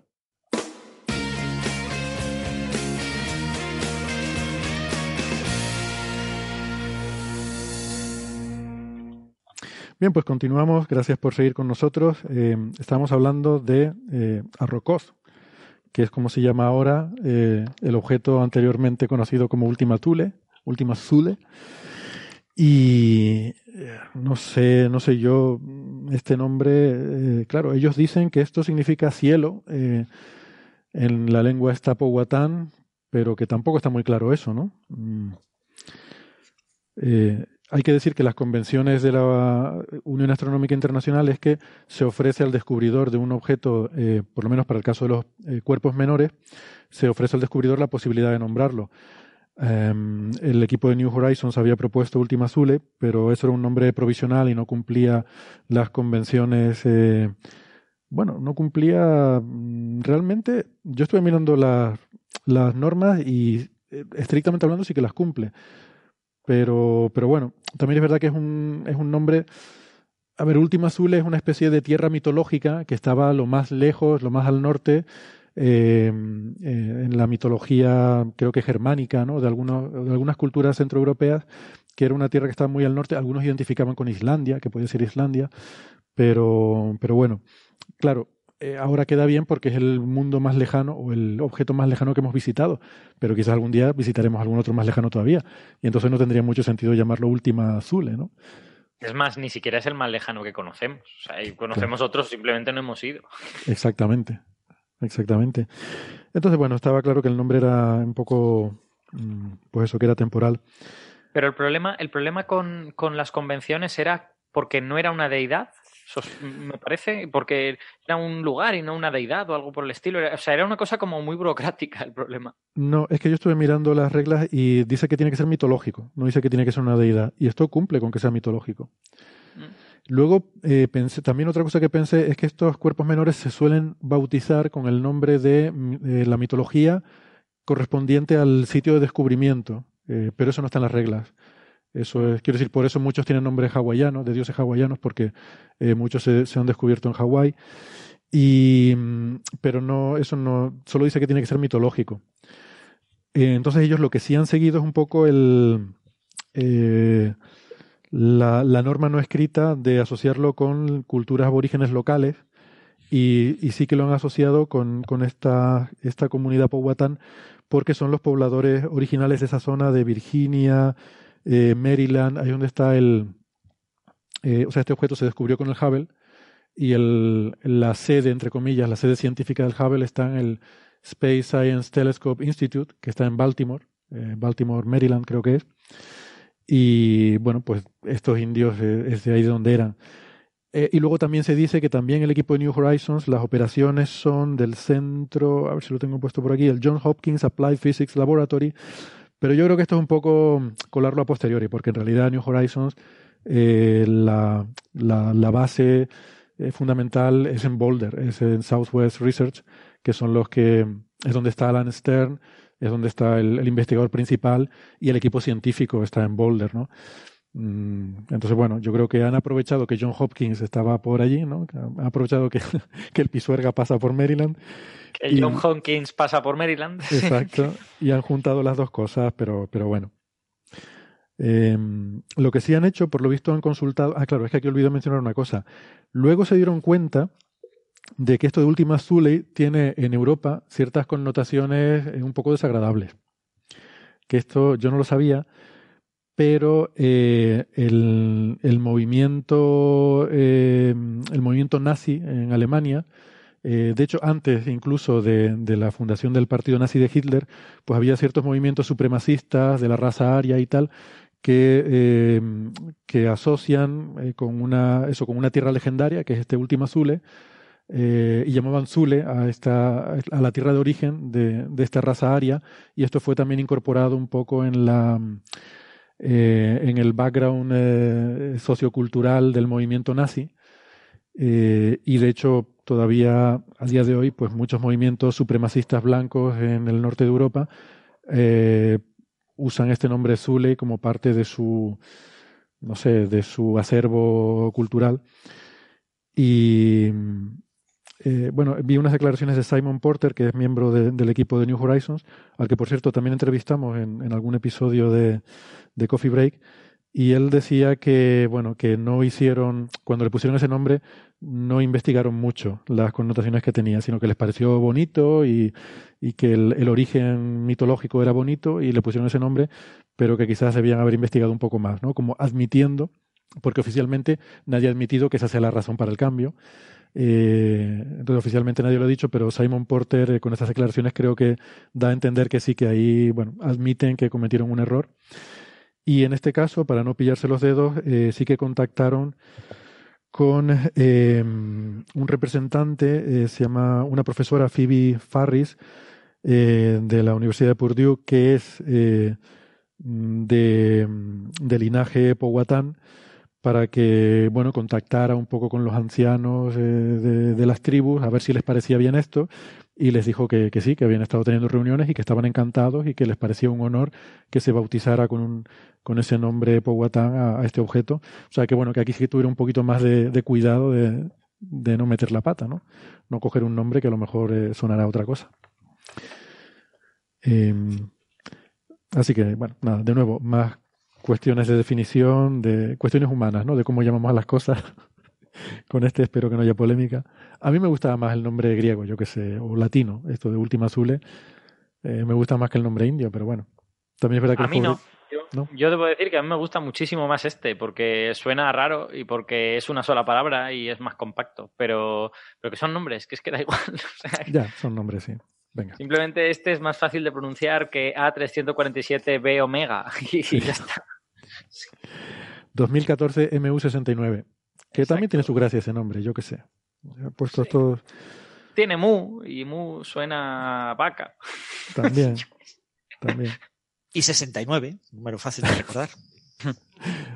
yo no quería decir nada. Hablando de vacas, hablando de vacas, eh, Ignacio, estoy un poco confundido porque he estado leyendo por ahí en medios de comunicación, eso sí, no he visto ningún paper, he visto en medios de comunicación que eh, una empresa australiana eh, llamada, ¿cómo es que se llama? Imugene eh, o algo así, mm. ha diseñado un virus que llaman CF33 basado en la viruela vacuna, por ahí la conexión con lo de las vacas, Vacuna de vacas, no de vacunas de vacunar. O sea, esto no es una vacuna de la viruela. Eh, eh, tiene un aire en común, ya lo comentaremos, pero sí, sí. Sí. Y supuestamente este virus es capaz de atacar eh, tumores cancerígenos, por lo menos en laboratorio ha demostrado esta capacidad y lo han aplicado en ratones. Mm, ¿Tú sabes algo de esto? Porque no he visto ningún paper, solo algo que salió en un periódico inglés y que han estado recogiendo muchos mm. medios. He estado mirando porque además tiene sentido que no hayas visto ningún paper porque el paper no es de ahora. El paper se aceptó en abril y se publicó un mes después. Entonces, ¿por qué de repente es noticia? Bueno, pues precisamente porque Imugene, que lo has dicho, ha comprado la licencia para usar este virus que han creado en el laboratorio y eh, que es el IP de este artículo, en parte respaldado por Imugin, ha dado una charla para hablar de este tema en Australia, el 8 de noviembre creo que fue. Entonces, a raíz de eso, ha estallado a la prensa y se ha empezado a hablar de algo que está muy bien, vamos a partir de eso, pero que no es ni de ahora, ni es una iniciativa aislada, ni llega tan lejos como plantean los titulares. Pero bueno, eso podríamos decir que se extiende a la práctica totalidad de las noticias sanitarias que salen en prensa. En concreto, lo que es importante de aquí es que si nos fijamos en la mayor parte de titulares, hablan de que este virus podría acabar con el cáncer, pero no con un tipo de cáncer, sino con muchos o todos los tipos de cáncer. Todos. Como los titulares dicen todos los tipos de cáncer. Exacto. Como médico esto es lo que a mí me llama la atención, porque lo que es la viroterapia, utilizar virus para atacar tumores, no es de ahora, es algo que ya a finales del siglo pasado se empezaba a utilizar a nivel de laboratorio y que incluso existen algunos tratamientos aprobados para el uso en humanos de otros virus diferentes, pero que sí que se han más o menos enfocado a atacar a células que se han malignizado.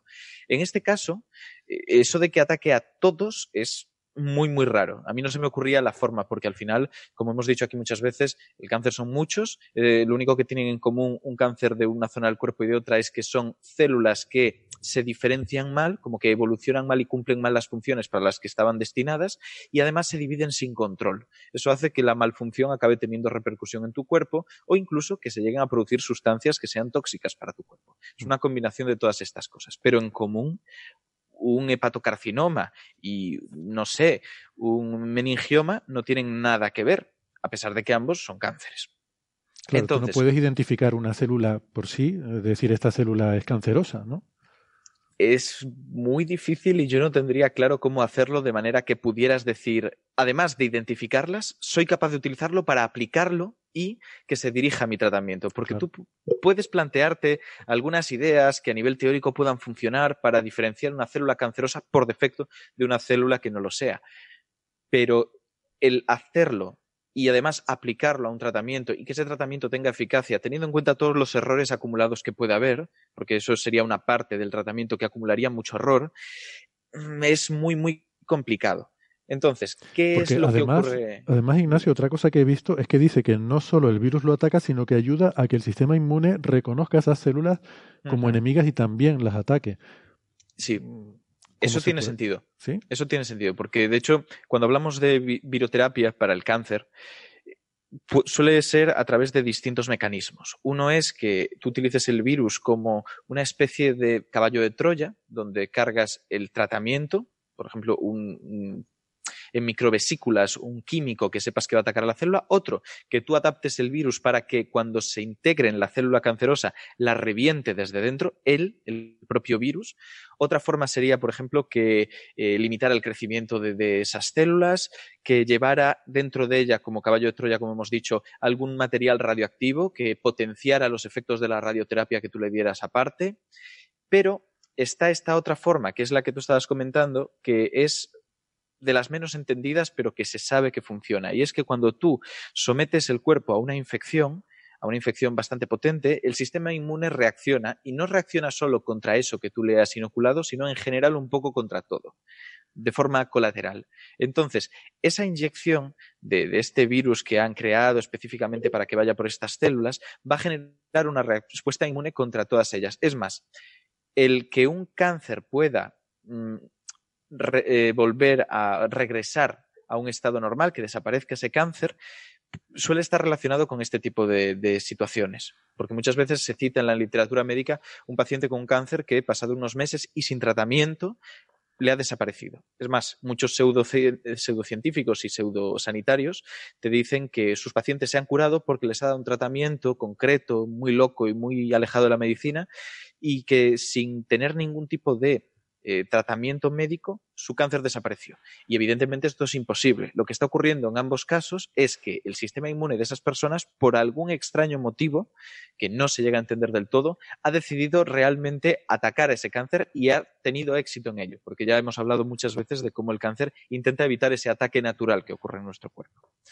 Así que normalmente suelen ser todas estas vías las que más o menos se van enfocando y puede elegir el investigador que intenta diseñar un virus para la viroterapia contra cánceres, tirar por un lado o por otro. En este caso es principalmente a través de lo que hemos dicho de integrar el virus, que el virus empiece a utilizar la célula para replicarse muchísimo y que cuando vaya a salir de ella para extenderse al resto del cuerpo, la reviente. Ese es el mecanismo principal de CF33. Pero, además, se ha visto que tiene un efecto extraño en el cual se puede ver en los cortes que se ha hecho de tejido de estas personas, bueno, de estos ratones, que tienen integrados entre las células cercanas al tumor y en las propias células del, tumor linfocitos eh, de tipo T, que ya habíamos hablado de ellos. Entonces, ¿Qué es lo que está ocurriendo? Se sabe que está siendo capaz el virus de llamar al sistema inmune para atacar a células de esa zona. Lo que no se sabe en absoluto es si está teniendo éxito, porque se sospecha que por muchos linfocitos que haya, el tumor puede tener lo que ya hemos hablado aquí alguna vez, el, CD ligand. de repente tengo un lapsus, pero lo de los checkpoints del cáncer, el premio Nobel del año anterior, que consiste en mecanismos por los cuales se inhibe la respuesta inmune de cara a los tumores. Pues se sospecha que puedan estar actuando efectos de enmascaramiento que usa el tumor, ¿no? Para que, libera algún tipo de sustancia que, hace que el recuerdo que lo hemos hablado alguna vez, lo has explicado aquí. Mm, eh, para que de alguna forma eh, indica al sistema inmune que, que no tiene que atacar esa célula, ¿no? Mm, exacto, es eso. Es exactamente eso. Lo que no recuerdo exactamente es el nombre, porque estoy teniendo un lapsus importante. No sé ¿Puede si que sea CD14 o CD18 o algo así? Eh, tengo problemas con el número. Es CD9 ligando, algo así. Bueno, en fin. No es importante. seguro. Bueno. En fin, sí. Em, que, lo busquen en la Wikipedia, al que tenga interés. Sí, ese es el tema. Pero bueno, CD40 ligando, que lo acabo de buscar. el tema, que eh, se sabe que hay esas células del sistema inmunitario, pero no se sabe si están teniendo efecto porque se sospecha que puede estar entrando en juego el CD40 ligando, lo cual, independientemente de que tengan efecto o no, hace que los científicos digan, mira, hasta ahora, ¿qué es lo que sabemos con este estudio? Sabemos que el tumor está siendo atacado por el virus, lo cual significa que están reduciéndose el número de células malignas en el cuerpo de la persona, bueno, del individuo tratado, y además sabemos que está siendo capaz de llamar al sistema inmune a esta zona concreta donde está el tumor. Si nosotros le damos algún fármaco diseñado para eliminar los bloqueadores de este tumor respecto al sistema inmune, que de hecho hemos hablado de ellos en algún caso, nosotros estaríamos consiguiendo que el sistema inmune atacara a esas células, sin lugar a duda.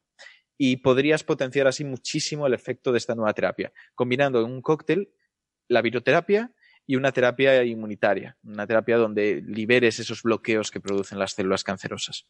Mm. Lo que pasa es que aunque te leas todo el artículo y aunque te leas todos los titulares que se han hecho y los artículos periodísticos, hay una cosa que no está en ningún sitio y es cómo o de qué manera han demostrado que puede ser efectivo contra cualquier tipo de célula cancerosa. No, no está puesto en ningún sitio. Es todo una suposición por el motivo por el cual creen que está atacando a las células que sí está atacando. Y es yo, creo, creo, Ignacio, que aquí em, eh, me parece que hay algo a lo mejor de, distorsión del, de a lo que se refiere el titular, porque por lo que he leído, o sea, ellos eh, tenían una serie de, mm, de ay, ¿cómo se llama esto? las plaquitas estas en las que haces eh, el... Placas Petri. Exactamente, Petri. Eh, con diferentes tipos de cáncer, que, que, es con lo que empezaron antes que con las pruebas de ratones, y comprobaron que en todas ellas era eficaz. No sé si eran ocho o nueve tipos diferentes o algo así. Y entonces quizás lo que están diciendo es que en, en todos esos casos eh, había sido eficaz. Y de alguna forma, al pasar al, al, titular eh, del artículo periodístico, ese en todos estos casos se convirtió a todos los cánceres, ¿no? Es posible, pero también creo que cabe la posibilidad de que sea por, algo diferente, que es el propio mecanismo por el que creen que está funcionando y por el cual se, se le ha diseñado.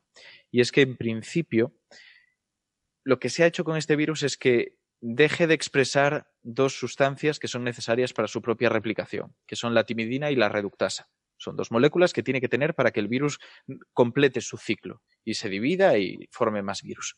¿Por qué? Porque sabe que, que de esa manera solamente va a prosperar el virus que llegue a una zona, a un lugar donde de forma natural se encuentren esas moléculas. ¿Y en qué lugar del cuerpo humano se encuentran esas moléculas? En células en división.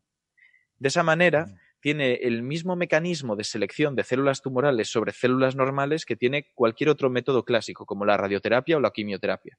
Y es que afecta más a las células que se dividen, teniendo en cuenta que las células tumorales se dividen mucho más que cualquier otro tipo de célula del organismo. Ah, Entonces, yo entiendo que con esa generalización dicen, vale, pues gracias a esto vamos a poder acabar con cualquier tipo de cáncer. Y hasta cierto punto es verdad pero sigue sin ser absolutamente específico, porque muchas células en el cuerpo se dividen. Para algunos tipos de tumores, como aquellos que están investigando, es la verdad muy positivo y la verdad es que yo creo que en unos años puede ser una terapia consolidada y, muy útil, sobre todo si se utiliza de forma combinada. Pero por esa misma regla de tres podríamos decir que la radioterapia y la quimioterapia valen para cualquier tipo de cáncer. Y sabemos a ciencia cierta que no es así que hay algunos tipos de cánceres que por sus propiedades son especialmente resistentes a estas terapias. ¿Quién sabe si habrá algunos tipos que también sean especialmente resistentes a estos virus? Eso es un poco el tema y lo que yo, lo que yo veo más controvertido de todo lo que he leído. Aparte de que evidentemente no es algo súper nuevo y que este tipo de bioterapia ya está extendida y que se aplica en algunos países. Ya. Bueno, pero si, vamos, si tiene una validez de uso general, salvo por algunas excepciones, como pasa con la radioterapia o la quimioterapia, pues oye, sería un, gran avance. Eh, me quedan algunas dudas. Por ejemplo, eh, ¿por qué usar eh, como, como elemento de partida este virus de viruela vacuna? Pues porque en principio la viruela vacuna, no ser que tenga una mutación muy rara que no, no se ha visto todavía a día de hoy, no pasaría a ser dañina en humanos. Puede infectarte, pero no generaría daños. Motivo por el cual también se empezó a vacunar con esta viruela vacuna. Es más, las viruelas, los virus que se suelen utilizar para este tipo de, de técnicas, dentro de los de la familia de las viruelas, se llaman precisamente virus vaccina, que viene de ahí, se pueden utilizar otros de la familia de adenovirus, que son más relacionados con los del típico resfriado, pero eh, principalmente los de, vaccina en este caso. En algunos herpes también se ha utilizado para tratar eh, tumores del cerebro.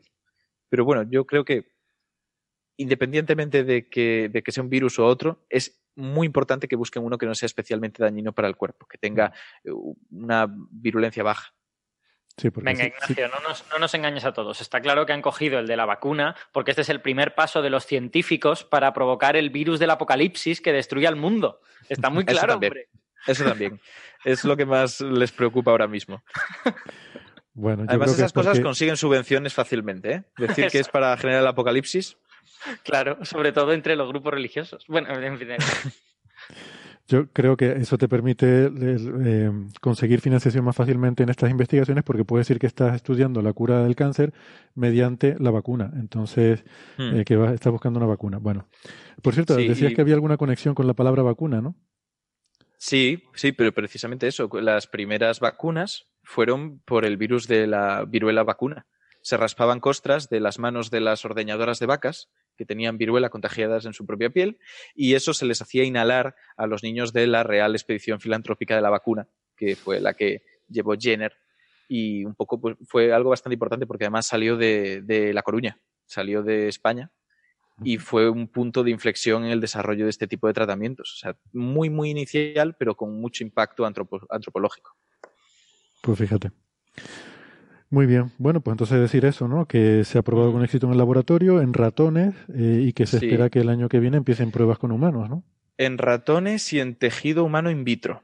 O sea, ah. no es en un cuerpo humano, pero sí en células humanas que están aisladas de un sistema complejo como es el cuerpo, pero que parece ser que consiguen hacer que esos tumores desaparezcan en una gran proporción de ellos. De todos modos, es lo mismo de siempre. ¿Es esto muy prometedor? Sí, y además está bastante avanzado, pero tiene que enfrentarse a uno de los pasos más importantes, que es saltar a un cuerpo humano completo, donde hay muchísimas cosas que pueden salir mal y que pueden eh, volverse un problema. Por ejemplo, eh, cuando hablamos de la viroterapia, una de las cosas que pueden ser más problemáticas es conseguir que el virus sobreviva a tu propio sistema inmune, porque el cáncer se libra, pero tu virus va a ser buscado y atacado por él. Así que a veces hay que combinarlo con inmunodepresores que a la vez van a hacer que tengas menos control sobre esas células cancerosas que se están produciendo en tu cuerpo. Todas estas cosas no se ven en un estudio sobre tejido in vitro. Tienes que verlas en un cuerpo humano completo.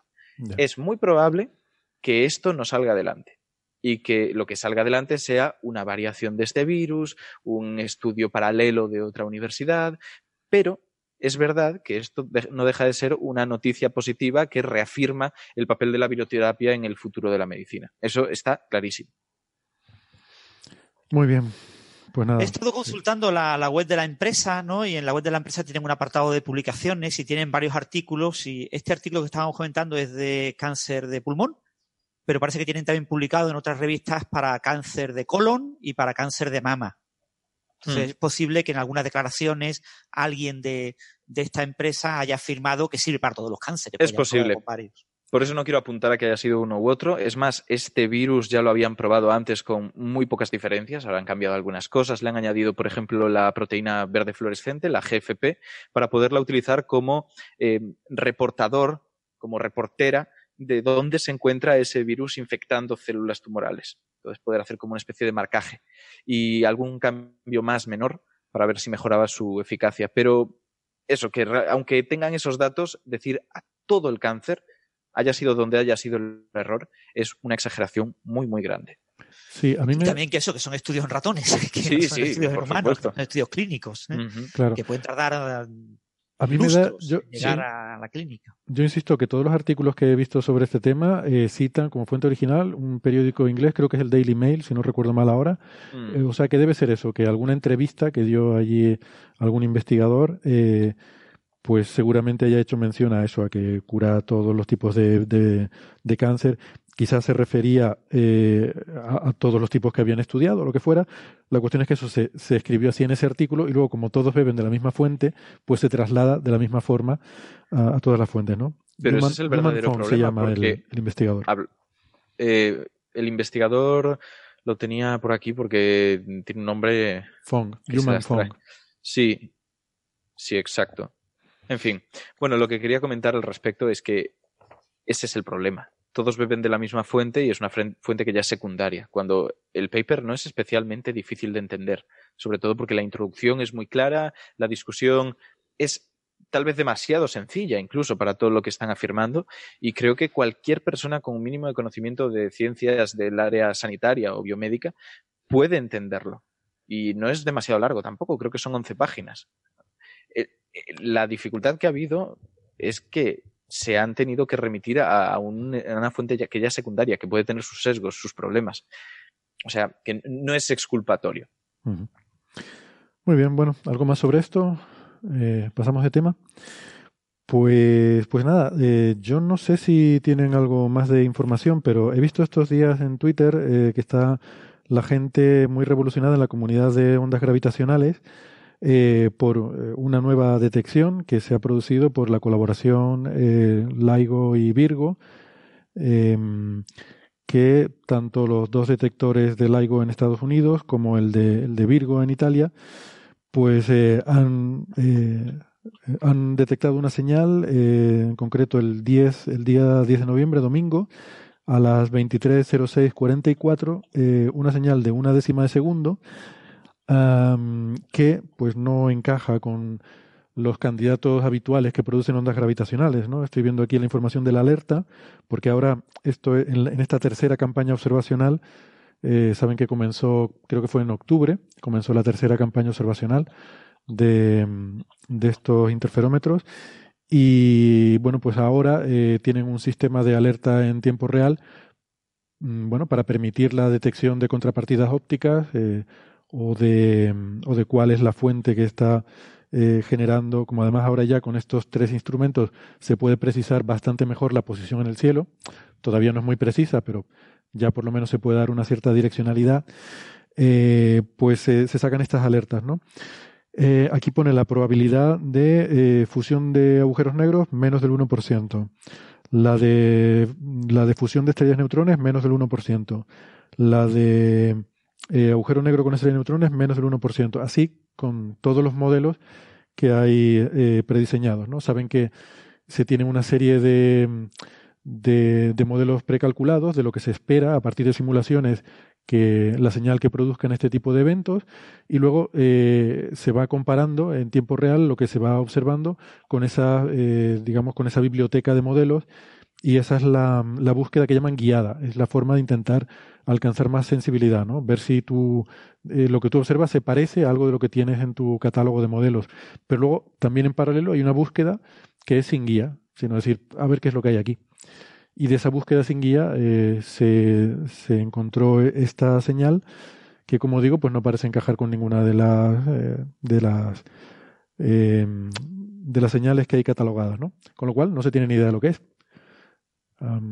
Se especula que puede ser una supernova, lo que se llama el core collapse, el colapso del centro de la supernova. O sea, no es la supernova de tipo 1A, que son las que solemos hablar muchas veces cuando hablamos de cosmología, que son producidas por una estrella enana blanca que va chupando material de una compañera y cuando pasa de cierto límite eh, produce una explosión en las capas exteriores. Esos son las supernovas de tipo 1A, pero luego hay otro tipo de supernovas que es simplemente una estrella tremendamente masiva que no puede sostener eh, al final de su vida el colapso de, en este caso, del núcleo, que acaba produciendo una, una gran explosión, eh, una reacción de fusión descontrolada en toda la estrella, y eso libera una cantidad brutal de energía. Entonces, bueno, ahí no, no, se entiende muy bien todavía cómo son estas explosiones y cómo sería la huella de, em, de onda gravitacional que produciría, pero es una de las cosas que se, con que se especula. Yo por lo menos la, la única eh, propuesta así que he visto para explicar esto. Eh, no sé si ustedes tienen más información, pero claro, aquí no hay papers, no hay nada. Esto es una, una alerta que se ha dado y gente comentando en, en redes sociales, eh, por ahí en los mentideros. Um, ese es el problema, que hasta mm, la primavera, marzo, y bueno, y esta señal nueva, porque ha habido un parón, probablemente hasta después del verano del año que viene no tendremos, si se confirma, si no se retira esta alerta, que puede todavía retirarse, ¿no? Eh, no sabremos exactamente los detalles, ¿no? Qué tipo de onda es, etcétera, qué lejos está de los perfiles de ondas ya estudiados, etcétera, ¿no? Eh, es un tema que, que el, tema de alertas la idea es que los astrónomos eh, electromagnéticos y, que estudian neutrinos puedan observar alguna señal asociada eh, en astronomía multimensajero a estas ondas gravitacionales, pero la información que se da en la alerta es absolutamente ridícula. O sea, eh, es una información que no te aporta nada, no te permite decir absolutamente nada. ¿no? Mm. Entonces, lo que pasaba aquí es que la región en el cielo en la que aparentemente provenía la fuente, pues tenía una forma claramente diferente a la habitual. Entonces la gente dice, ¿esto qué pasa? ¿Por qué es diferente? Ah, es porque se ha detectado de otra manera, ¿no? Entonces se ha tratado de explicar un poco y, y bueno, ha, habido algunos comentarios de, de, en redes sociales, pero ahora mismo no podemos decir nada. Mm. Nada serio ni científico sobre el asunto y probablemente no podamos decir nada hasta después del verano que viene. Mm. Sí, además la, lo, lo único que yo creo que sí podríamos adelantar es que si la señal se confirma, eh, parece que no es una señal galáctica, ¿no? Porque si ves, si ves el, la distribución en el cielo, pues no coincide con el disco de la Vía Láctea, tiene, un, tiene una distribución así, bueno, de hecho prácticamente no, no intersecta con el, con el disco de la Vía Láctea, ¿no? Entonces eh, se diría que debería ser de fuera de nuestra galaxia, a no ser que en uno de los pequeños trocitos en donde se intersecta, pues eh, sea de ahí, ¿no? Mm. Alberto, ¿cuánto lag tendrían los experimentos de detección de neutrinos para, o sea, eh, saber si ha habido alguna eh, detección eh, si ha habido más detecciones de neutrinos de lo habitual, mm, ¿cuánto tardaríamos en saber eso? Si la señal fuese clara, eh, ya lo sabríamos. O sea, básicamente. O sea, si la señal, si la señal es clara, en unas cuantas horas lo saben. O sea, es tiempo real prácticamente lo que se hace el análisis. Sí, sí, la señal es muy intensa. Eh, otra cosa es, eh, por ejemplo, el Blazar este, que es el único objeto extragaláctico que se ha identificado con neutrinos, eso se ha encontrado como un exceso de neutrinos que vienen de esa dirección del cielo en comparación con los que podrían venir por, por no sé, simplemente por porque vienen de cualquier dirección del cielo, ¿no? Entonces, eso sí que es algo que tarda un poco más. Eh, hay que hacer un análisis, hay que, y a lo mejor, pues no lo sé, igual eso se tarda unas semanas, digamos, en, en saberlo. Pero un evento puntual como este, uno esperaría que si lo detectas, detectes algo claro. O sea que mm, yo, yo sospecho que ya se debería haber sabido si se hubiera visto algo en neutrinos. Mm. Sí, porque sería, viendo que existe esta señal, supongo que estarían eh, inmediatamente intentando eh, ver si hay alguna correspondencia en neutrinos, ¿no?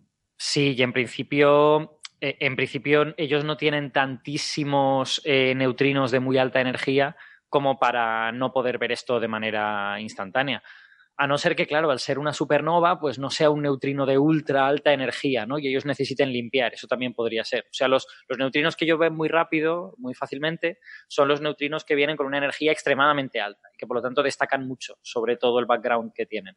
Claro, esos neutrinos se supone que provienen pues de aceleraciones en aceleradores cósmicos, en plan agujeros negros y tal. En una supernova pues yo no tengo ni idea de, cuál es la energía típica de los neutrinos, pero es bastante probable que no sea tan alta y que a lo mejor necesites limpiar un poco mejor el ruido y tardes algo más. Mm. Sí, en una supernova supongo que serán similares a los de las centrales nucleares, ¿no? En las escalas de megaelectronvoltios, cientos de megaelectronvoltios, no creo que sean mucho más altos. Por eso fueron detectados los de eh, la supernova 1987A en, detectores que estaban preparados para detectar ese tipo de, neutrinos, ¿no? Sí, desde luego en, el tiempo, en digamos las días, semanas posteriores a la supernova, está claro que van a ser neutrinos del megaelectronvoltio, de los, de los típicos de un reactor. En el core collapse, en el momento del colapso, pues a lo, yo ahí sí que se me escapa un poco más la física nuclear de todo eso y no sé si pueden tener más energía. Es posible que sí, pero, pero, pero vamos, solo en ese caso. Hmm. Eh, eh, digo que es curioso porque en principio, eh, claro, una supernova de estas de colapso de core es, es, un proceso que a primer orden tiene simetría esférica. A primer orden, quiero decir, en, una, si, si, lo pensamos de forma ideal, una estrella esférica que, que colapsa por su gravedad, ahí en principio todo tiene simetría esférica. Claro, ya empieza a mirar la rotación, el campo magnético, eh, posibles discos eh, de, acreción o discos de material en torno, todo eso rompe la simetría esférica. Eh, las ondas gravitacionales necesitamos una, mm, una rotura de la simetría esférica para producir ondas gravitacionales. O sea que esa señal que se ha observado sería, en ese caso, de la parte residual de, digamos, de la parte cuadrupolar de, de, de ese proceso. O sea, Mm, lo que estaríamos viendo sería, pues eso, la, parte no simétrica de un proceso que eh, a primer orden es bastante simétrico. Bueno, ya sabes que yo, yo, no soy desde luego un experto en esto, pero sí he hablado alguna vez, ya sabes que en las simulaciones por ordenador de supernovas, la supernova no te explota si pones simetría esférica. ¿eh? Con simetría esférica la supernova no explota. Entonces, eh, esos procesos que rompen la simetría son relevantes a la hora de que se produzca el rebote y por lo tanto la, explosión. Ah, eso no lo sabía. No, sí, sí, eso, no puede haber supernovas con simetría esférica, curioso. Mm, bueno, al menos en las simulaciones no sale. Esto de no puede haber, eh, digamos que es un poco. Pero, claro, eso te iba a preguntar si es una limitación computacional o si es realmente algo que se puede deducir del modelo y se espera que ocurra en la realidad. Lo que la gente con la que yo he hablado piensa es que eh, tú necesitas hacer el modelo mucho más realista y por lo tanto introducir las tres dimensiones y las asimetrías que eso, que eso comporta, o de lo contrario no está reproduciendo bien el proceso físico del, rebote y por lo tanto de la supernova. Eh, vamos, eh, al menos hasta donde yo sé que hablé por última vez de esto hace tres o cuatro años con alguien. Bueno, pues, pues nada, seguiremos atentos entonces también a este asunto que es un poco intrigante, ¿no? Ya está diciendo por ahí, hay quien ya está sugiriendo que a lo mejor hay extraterrestres que se comunican con ondas gravitacionales o con neutrinos, o sea que a lo mejor uno envía ondas gravitacionales, el otro responde con neutrinos y pues a lo mejor por eso detectaríamos neutrinos en, en el evento. En fin, Eh, curioso, ¿no? Porque esto sí que creo que es así. Sería la primera vez que detectamos una señal que no está predicha, que no sabemos lo que es, ¿no? Hombre, es muy bonito, pero el, problema, el problema es no haberlo detectado en alguna contrapartida. Es decir, eh, tu capacidad para diferenciar, para, para identificar qué es lo que estás viendo en ondas gravitacionales, si no puedes ver una contrapartida óptica y localizarlo, es limitada. De todas formas, lo bonito de todo esto es que vamos a tener mucha más información. O sea, el, el experimento japonés está en marcha, creo que el año que viene empezará a tomar datos eh, ya tenemos tres. El, el, el RAN eh, O3 comenzó hace un mes, o sea que estos eventos deben ser relativamente frecuentes porque o nos ha tocado la lotería y hemos observado una cosa rarísima, o estas cosas, si empezamos a observar hace un mes y ya hemos pillado una, deben pasar como mínimo cada pocos meses. Eh, o sea que encontraremos otras, ¿no? Y esto realmente es muy, es muy alucinante porque la analogía esta de que las ondas gravitacionales es como si de repente empezáramos a escuchar el universo, o sea, llevamos toda la vida viendo el universo y por primera vez estamos empezando a escuchar, ¿no? La analogía eh, puede ir un poco por ahí. Eh, claro, eh, estamos empezando a escuchar y hemos ido mm, detectando cosas que esperábamos, que sabíamos que debían estar ahí y de vez en cuando vamos a encontrar cosas que, que no esperamos, que no sabemos lo que son. Y eso es lo bonito realmente, ¿no? Que se abre ahí una ventana nueva y, y además de las cosas que esperábamos ver, pues estamos viendo otras que, o en este caso, escuchando otras que a lo mejor no, no esperábamos y bueno, de eso también se aprende. De eso sobre sí, el, el, el, Héctor, el, el, el LIGO 3, el rango 3 empezó en abril, el 1 de abril. Ah, en abril. Y va a durar como un año y se espera que a principios del año que viene pueda, pueda si hay suerte, eh, también funcionar Kagra durante este, el, japonés, durante este run, ¿no? Pero en el caso llevamos ya varios meses. Lo que pasa es que este año no es completamente continuo, sino que hay pequeñas interrupciones cada varios meses. Se interrumpe durante un tiempo para chequear que todo esté bien y a calibrar ciertas cosas, etcétera, ¿no? Entonces, eh, hubo una parada de casi un mes, eh, sí, del orden de un mes, eh, pero fundamentalmente dentro del propio RAN. O sea, no, no es un nuevo RAN. Se considera todo parte del mismo RAN, vale, vale. Es un RAN durante un año y, y, bueno, y ahora están aplicando squeezing, eh, una nueva técnica que mejora la, sensibilidad de los detectores, eh, lo que se llaman eh, fotones estrechados, ¿no?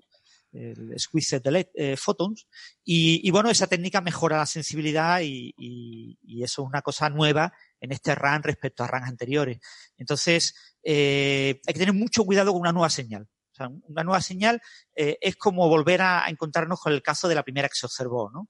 Eh, un nuevo tipo de señal requiere decir, a ver, ¿realmente es verdadera o, o, hay un artefacto por el hecho de que hemos cambiado un poquito mm. la manera en la que estamos detectando? ¿no? ¿Qué, dice, Entonces, ¿Qué dice Sabine de todo esto? Que es lo que me interesa a mí. Josenfelder. ¿Qué dice Josenfelder? Bueno, Sabine lo que dice es que todo, que ella cree que los detectores funcionan, pero que no es seguro que estén detectando ondas gravitacionales eh, como las, las que se están suponiendo. O sea, que lo mismo estamos detectando otra cosa, que no sabemos lo que detectamos. O sea, Sabine dice, están detectando cosas, pero ¿qué están detectando? ¿Vale? O sea, y, y pone el, el, el, fleco en que, por ejemplo, las señales de fusión, los candidatos a fusión de binarias de estrellas de neutrones observadas en este RAN, eh, ninguno ha tenido contraparte electromagnética pública.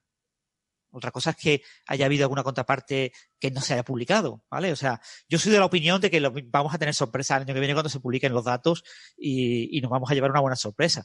Pero bueno, eh, ella está ahí en la duda y decir, no digo que no, pero tampoco digo que sí. Así no me equivoco, ¿no? Exacto. vale.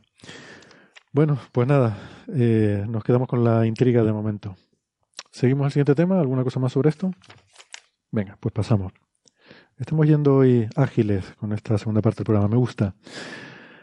Eh, una cosa que ha salido también estos días es que eh, hemos visto que si tienen estos asistentes para el móvil, eh, como, como, Siri, como el, Google Now, estas cosas que, están muy guays, eh, hay otros también que son para tener en casa, como el de Amazon, el, el ¿cómo se llama? Alexa eh, o el, Google Home y que también hay gente que los tiene conectados a temas de su robótica, de su domótica eh, eh, en casa, ¿no? Bueno, esto es redundante, domótica en casa, pero bueno, que incluso que pueden abrir puertas, ¿no? Que le dices, abre la puerta del garaje. Mm, yo no sé para qué alguien quería hacer eso, pero hay gente que lo hace y debe ser divertido. Entonces, todo eso está muy bien, pero resulta que han encontrado una vulnerabilidad a todos estos asistentes que es algo que hay que tener presente. Y además a mí me interesa desde el punto de vista más conceptual que práctico. Eh, no sé si han visto la noticia, pero em, esto eh, surgió un poco como un, juego que empezaron a hacer eh, dos investigadores que trabajan en temas de ciberseguridad. uno se llama Takeshi Sugawara y el otro eh, I kid you not, eh, no, no, le, no, es broma, se llama Kevin Fu, eh, no tiene que yo sepa nada que ver con Kung, y mm, de la Universidad de Michigan. el otro Sugawara es de, de, la Universidad de Electrocomunicaciones de Tokio. Pues yo no sé por qué empezaron a jugar con usar un, un, láser sobre el micrófono de, de un iPad o de un teléfono y se dieron cuenta de que, de que producían señales, o sea, de que el micrófono era sensible a la señal, de, como si tú coges un puntero de luz, y la verdad es que no lo, no lo he hecho, me gustaría, luego voy a hacer la prueba. En teoría, si coges un puntero láser y lo apuntas al micrófono de tu móvil, eh, produces una señal. Y claro, esto es curioso porque significa que si tú modulas ese, ese haz de láser, eh, quiere decir, le, introduces variaciones, vibraciones, eh, eso lo recoge el micrófono como, como si fueran vibraciones de sonido. O sea, lo recoge como un sonido. Es decir, que con un láser, con un haz de luz, eres capaz de hablarle silenciosamente a estos asistentes. Y han hecho la prueba y efectivamente les puedes dar órdenes de voz silenciosamente a través de un rayo láser. empezaron haciendo las pruebas con láser muy potentes, que no son los láseres domésticos que uno puede tener, eh, recordamos que en casa pues podemos tener hasta de un milivatios, es ya un láser muy, muy, muy fuerte. Eh, estos que se usan para apuntar a las estrellas. No sé si alguna vez han salido de noche a ver estrellas. Hay un, unos punteros muy chulos con los que puedes apuntar las estrellas, pues son típicamente un milivatio hasta, ese, hasta esa potencia, ¿no? Los láseres verdes, ¿no? Sí, exactamente, el láser verde. Pues bueno, empezaron usando algunos más, más cañeros que ellos tenían, pero fueron viendo que incluso por debajo de un milivatio también eh, existía el efecto. A mí lo que más me gusta de todo esto es que todavía no saben por qué ocurre. No, no saben explicar por qué el micrófono es sensible a esa luz del láser. Y, y que es lo que, lo que están investigando ahora. A mí eso me parece curioso. Hombre, hay algunas posibilidades, hay algunos mecanismos, por ejemplo, eh, no, ellos, ¿no? pero he visto en algunos artículos que otros eh, expertos en, este tipo de dispositivos dicen que podría ser un efecto térmico, que a mí me cuesta creer que al, el, el, efecto de incidir la luz sobre el micrófono, estoy viendo a Ignacio haciendo el experimento con un puntero láser. Va, esto es ser un manita, ¿eh? Estar hablando del tema, ir a coger el móvil, el tío está con un móvil y el puntero láser. Qué bueno. Ahí. No, pero. Y ahora de repente el móvil ataca a Ignacio, se le, tira la cara. Ignacio, se te está abriendo la puerta. Bueno, que puede ser un efecto térmico. Que ha mirado y todo, ¿eh? Ha mirado, sí. Podría ser que, el, que la luz caliente la membrana, eh, pero claro, me cuesta creer que con kilohercios, que puede ser la frecuencia a la que tienes que modular el sonido, responda eh, ese, efecto térmico se caliente y se enfríe, se dilate y se contraiga eh, a frecuencias de kilohercios por, por ese efecto, ¿no? Parece sorprendente. O a, mí, a mí me sorprende que si no saben a qué se debe, le puedan de verdad dar órdenes. O sea, quiero decir, si no estás entendiendo lo que está ocurriendo, lo normal es que tú le mandases señales más o menos aleatorias y que no tuviera ningún efecto. No, Eso es que has leído poca medicina. Porque no saber cómo funciona algo y utilizarlo a tu favor es medicina. Qué bestia. No, no, sí que lo puedes usar porque una vez que es sensible a eso, eh, tú solo tienes que modularlo con... Eh, coges, no sé, grabas tu voz y modulas la amplitud del láser con esa misma... y, y, lo que estás es produciendo una señal eh, en el micrófono. Entonces el micrófono está registrando esa modulación estás, haciendo una amplitud modulada como la de la radio de antaño, básicamente. Sí, exactamente. Estás produciendo un voltaje. Lo que hace el micrófono, al fin y al cabo, es convertir la vibración de la membrana en una, eh, en una oscilación del voltaje. Entonces, tú estás. Sí, la presión, la vibración de. Me apuntan aquí en el público. Que presión de radiación podría ser otra explicación, pero parece que no, porque incluso aunque haya. O sea, la membrana no está expuesta directamente, tienes la carcasa del móvil. Y aún así. Eh, Bueno, puede ser que penetre la carcasa, claro. Puede ser que tenga algo de transparencia y la luz puede penetrar la carcasa. O por ahí he visto también otro, ah, eh, otros expertos que apuntan a que puede ser un efecto fotovoltaico, que haya, claro, estos voltajes son muy pequeñitos, luego hay que amplificarlos en la circuitería. Entonces es posible que haya un cierto efecto fotovoltaico incluso a nivel de la propia carcasa o en la circuitería interior del móvil, eh, que al, incidir eh, la luz, eso genere algún pequeño voltaje y eso luego es amplificado ¿no? por, la, por la electrónica de la placa y, y, lo interpreta como una señal de audio. Bueno, claro, porque ya una vez que está en la electrónica ya da, ya da igual, ¿no? Ya el origen de la señal no, no importa. Y claro, esto quiere decir que si tú tienes tu, tu, yo qué sé, tu Alexa ahí al lado de la ventana, pues desde el edificio de al lado te pueden mandar un láser, además un láser infrarrojo para que ni se vea, en el que le puedan decir, abre la puerta del garaje. O cosas incluso peores, pon reggaetón. Alexa, pon reggaetón. Me lo, has, quitado de la boca. Pon el despacito, ¿no? pues imagínate, ¿no? Que alguien pudiera hacer eso. Sería, sería terrible. A ver, a mí me interesa todo esto porque tengo mucha curiosidad por saber cómo demonios eh, esa señal es, recogida por el micrófono. Eh, porque, insisto, la membrana no está expuesta, ¿no? Está en la carcasa. Tiene que ser de alguna forma o un efecto térmico, pero que se me hace muy complicado imaginarlo, o eh, que de alguna forma la luz que incide allí sí genera algún tipo de, efecto fotovoltaico curioso. En fin, bueno, todo, el, todo el mundo sabe que criaturas místicas poderosas como los ángeles utilizan la luz para manifestarse. Es perfectamente posible que esto sea algo del más allá. Son criaturas de luz, hablando, hablando silenciosamente a tu asistente. Em, pues no sé, mira, tenemos bastantes cosas curiosas de estas de, cuarto milenio hoy, ¿eh? Se, las vamos a. Se las podemos sugerir ahí que para que las investigue. Pues sí, la ciencia no tiene todas las respuestas. De momento no tiene la respuesta a esto. Ah, ¿Por qué? es incluso capaz de hacer asistentes que no sabes por qué funcionan. Exactamente.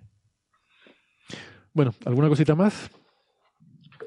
Francis, el otro día estábamos hablando un poco sobre computación cuántica y había un tema que yo quería sacar, pero bueno, nos liamos un poco y, se, nos fue, se nos fue un poco el tiempo, em, porque habíamos estado comentando fuera de micrófono el, funcionamiento de, las puertas lógicas cuánticas, de, los ordenadores cuánticos. Y eh, es un tema que a lo mejor valdría la pena comentar un poco, ¿no? Creo que a los oyentes les interesaría. A mí me parece muy, muy fascinante. O sea, las puertas lógicas, que los ordenadores clásicos son las que hacen las operaciones del I o o el XO, ¿no? el AND, OR y XOR.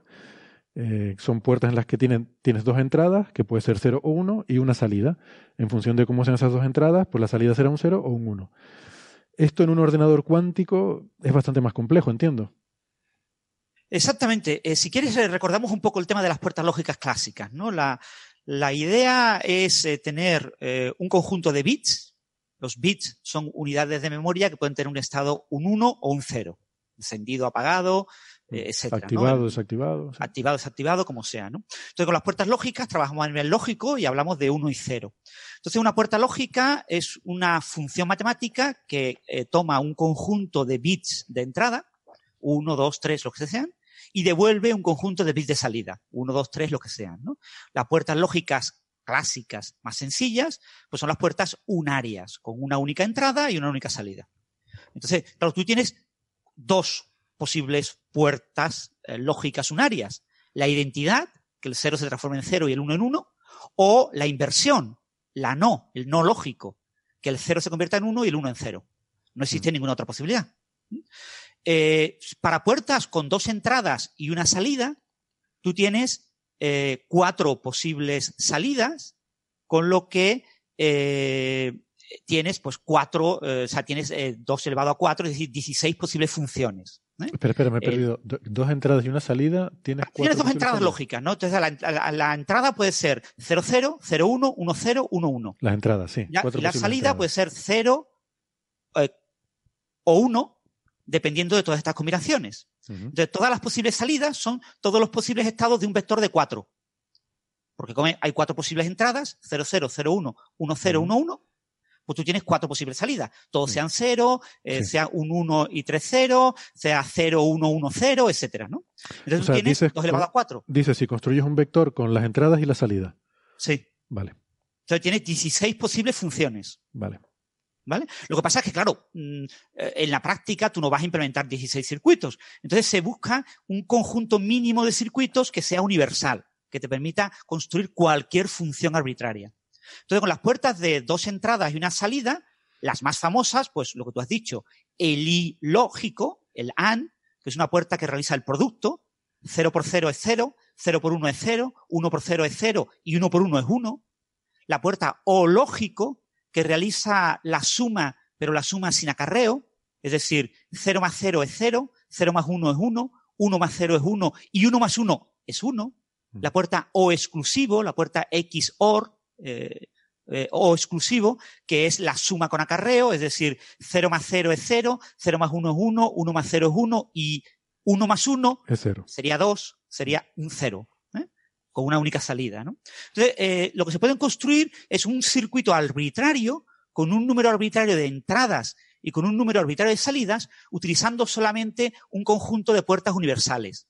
Y en el caso clásico, la una puerta universal puede ser el I negado, el NAN, N-A-N-D, o el O negado, el, el, el NOR o, ya utilizar una puerta de dos entradas y una salida y una puerta unaria. Hay varias opciones para construir un conjunto universal de puertas lógicas. ¿no?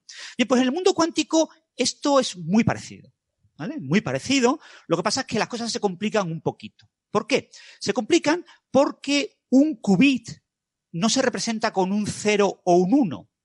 Un qubit es un objeto abstracto, ¿vale? Matemáticamente es un objeto abstracto que tiene muchas representaciones físicas. De hecho, cualquier sistema cuántico en el que yo seleccione dos estados de energía, implementa un qubit.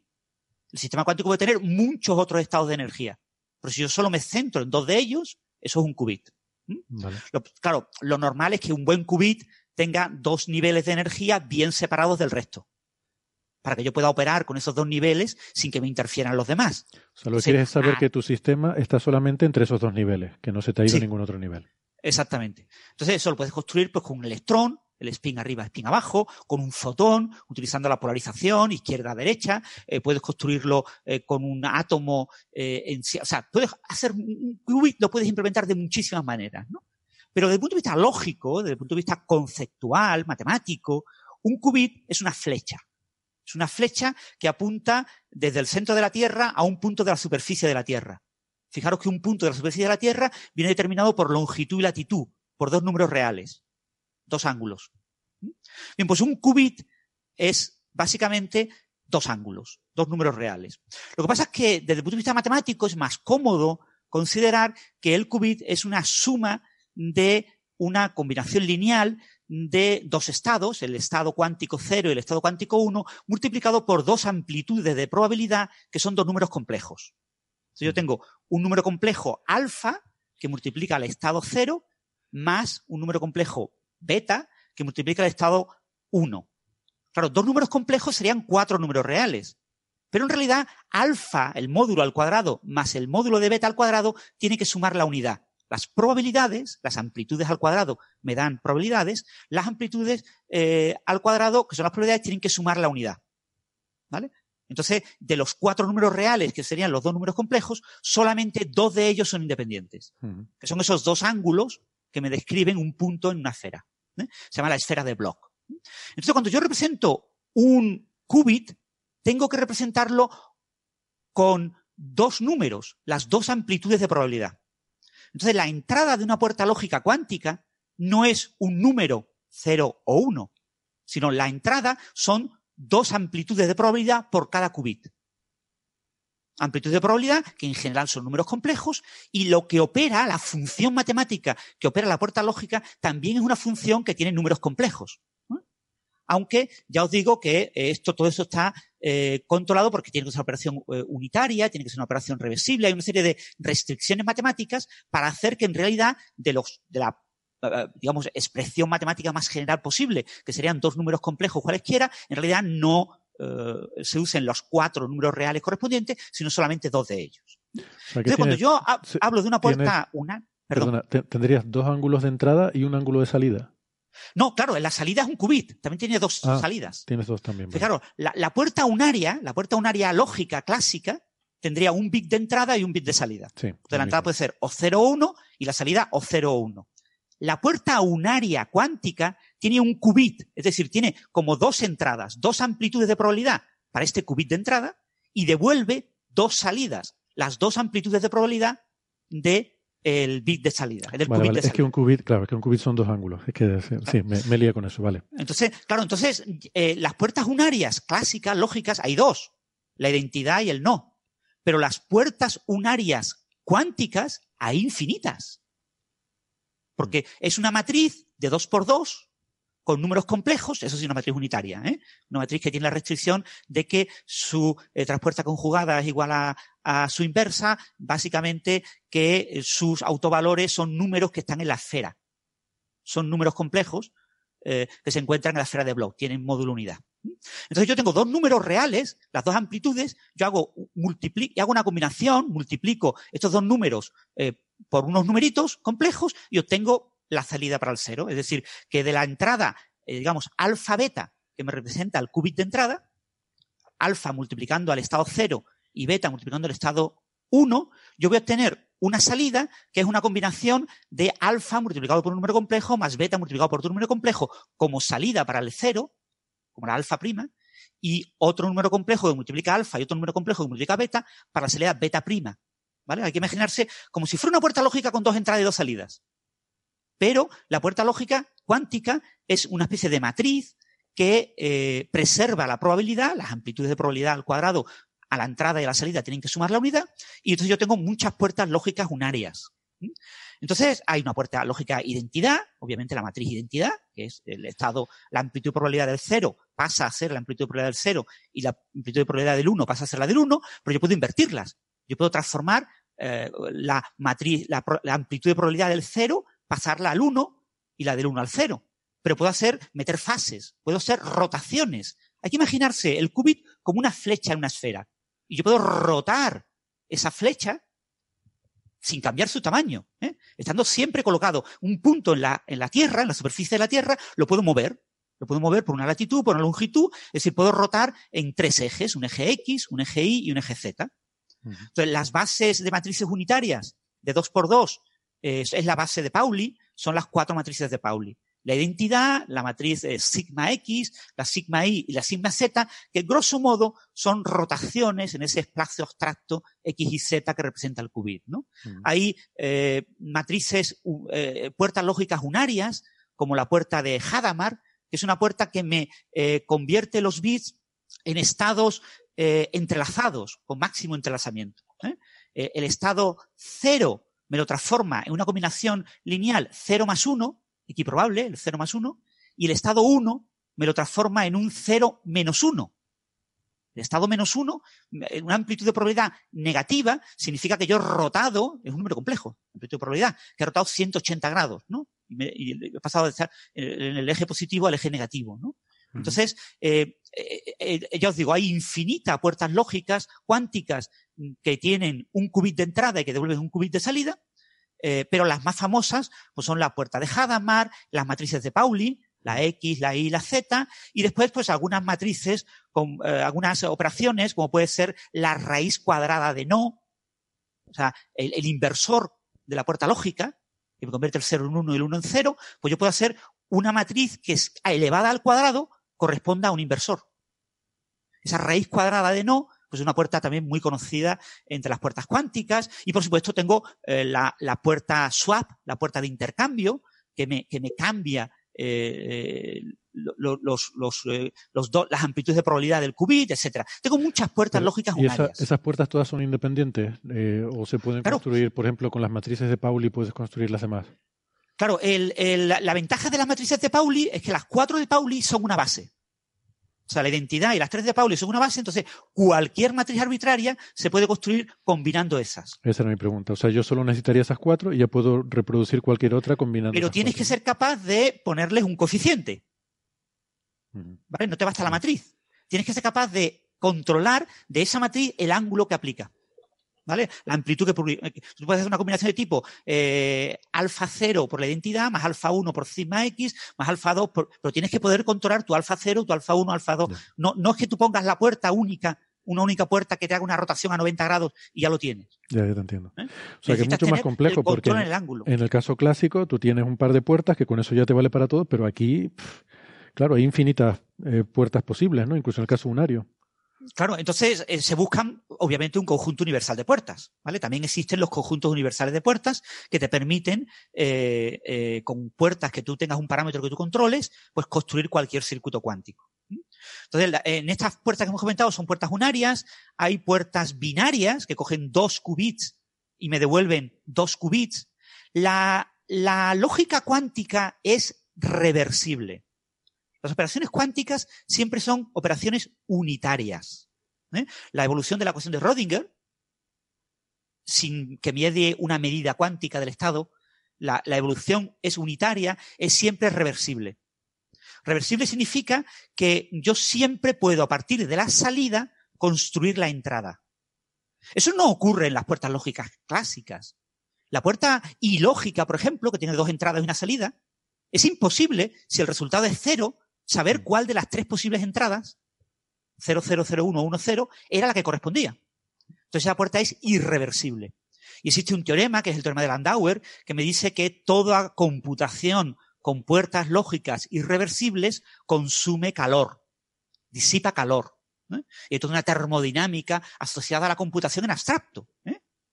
Hay un calor mínimo consumido en abstracto cuando yo computo con lógicas clásicas, independientemente de cuál sea la implementación física. Toda implementación física consumirá, obviamente, producirá, disipará más cantidad de calor que la teórica mínima. Pero hay una teórica mínima. Sin embargo, se puede construir una computación reversible, clásica. ¿Vale? Donde yo siempre tengo el mismo número de entradas que de salida en las puertas lógicas. Entonces, por ejemplo, una puerta no que invierte un bit se convierte en la puerta no controlado. Tengo dos bits, un bit de entrada, que es el bit de control, y tengo otro bit, que es el que yo voy a cambiar. Si el bit de control vale cero, la salida en el segundo bit eh, va a ser idéntica a la entrada. Pero si el, el bit de control vale uno, invierto. ¿Vale? O sea que tengo una tabla de verdad de tipo eh, 0, 0 me da 0, 0, 1 me da 1, 1, 0 me da 1, 1, 1 me da 0. ¿Vale? El primer bit es el de control y el segundo era el que yo invierto caso de que el control valga uno. Esto es una puerta reversible, porque conocida la salida, es, hay una biyección, es unívoca la entrada. Yo siempre puedo reconstruir la entrada a partir de la salida. Entonces, en la salida tengo que mantener el bit de control y poner el bit resultado. Entonces, tengo dos entradas y dos salidas. Lo mismo puede ser puertas lógicas de tres entradas, tres salidas, etc. Entonces, en la, en la computación reversible, eh, ya no aplica las limitaciones termodinámicas de Landau, de Landauer, perdón, y eh, podría haber un consumo de potencia menor. Por eso hay un cierto interés en algunos, en algunos tecnólogos de desarrollar ordenadores con lógica reversible. Lo que pasa es que el coste es mucho más elevado, en general todavía no se ha llegado a obtener una buena lógica reversible que compita con la lógica actual, que es irreversible. Pero en computación cuántica siempre son reversibles. Es decir, siempre el mismo número de bits, de qubits, que tengas en entrada, tiene que estar en la salida. Si tú tienes dos qubits en la entrada, tienes que poner dos qubits en la salida. Y el funcionamiento de la puerta lógica, que va, que son, ya os digo, operaciones matriciales aplicadas en las amplitudes de probabilidad. ¿eh? No en los estados 0 o 1, sino en las amplitudes de probabilidad, en esos números complejos que multiplican al estado 0 y al 1, eh, tienen que ser siempre invertibles, tienen que ser unitarias. Una, una matriz unitaria es una matriz que eh, tiene siempre inversa y que, bueno, eh, se puede invertir fácilmente porque basta eh, calcular la traspuesta conjugada. Una matriz muy, muy sencillita. Entonces puedo revertir la computación. Entonces, visto estas restricciones, ¿cuáles son un conjunto universal de puertas lógicas? cuánticas? Pues hay varias opciones, hay muchas combinaciones de puertas, yo digo, hay infinitas puertas eh, lógicas cuánticas que me dan un conjunto universal de puertas, ¿no? Eh, quizás lo, más famoso pues es la no controlado con una puerta de Hadamard. Si tú coges una puerta de Hadamard, la puerta de Hadamard me construye estados máximamente entrelazados, los estados de tipo Bell, y, con eso, es un punto clave para tener un buen computador cuántico, para operar bien un algoritmo cuántico, y con una puerta C controlado yo puedo construir cualquier función. Cualquier función que yo quiera, cualquier función arbitraria sobre un conjunto de qubits que me dé el mismo número de qubits a la salida, se puede construir utilizando estas dos puertas. Se puede utilizar también una puerta de Toffoli, que es la puerta no doblemente controlada. Tiene dos señales de control y una señal que yo cambio. Entonces, cuando las dos de control valen uno, la que yo cambio, la cambio, la invierto, el 1 lo convierto en 0, el 0 en 1, y cualquiera de los otros dos estados de las puertas de, control, 0, 0, 0, 1 1, 0, no hace nada. Mantiene el bit de salida correspondiente. Tengo tres entradas, tres salidas. La puerta de Toffoli también es una puerta que junto con la de Hadamard me dan un conjunto lógico universal. Entonces yo puedo construir un ordenador cuántico solo utilizando estas puertas. Lo que pasa es que en la práctica yo mm, prefiero puertas de dos entradas y dos salidas y puertas unarias. Y, eh, por ejemplo, los ordenadores cuánticos de IBM, los de la Quantum Experience, eh, que se pueden acceder a través de un servicio a través de la nube, eh, esos ordenadores cuánticos simulan las puertas de Toffoli. Te permiten diseñar un circuito, te ponen con cinco qubits, te ponen como una especie de pentagrama musical, y tú en cada línea del pentagrama vas poniendo las puertas lógicas. Tienes como una tablita, como de notas musicales, que son cada una de las puertas lógicas que tú puedes poner.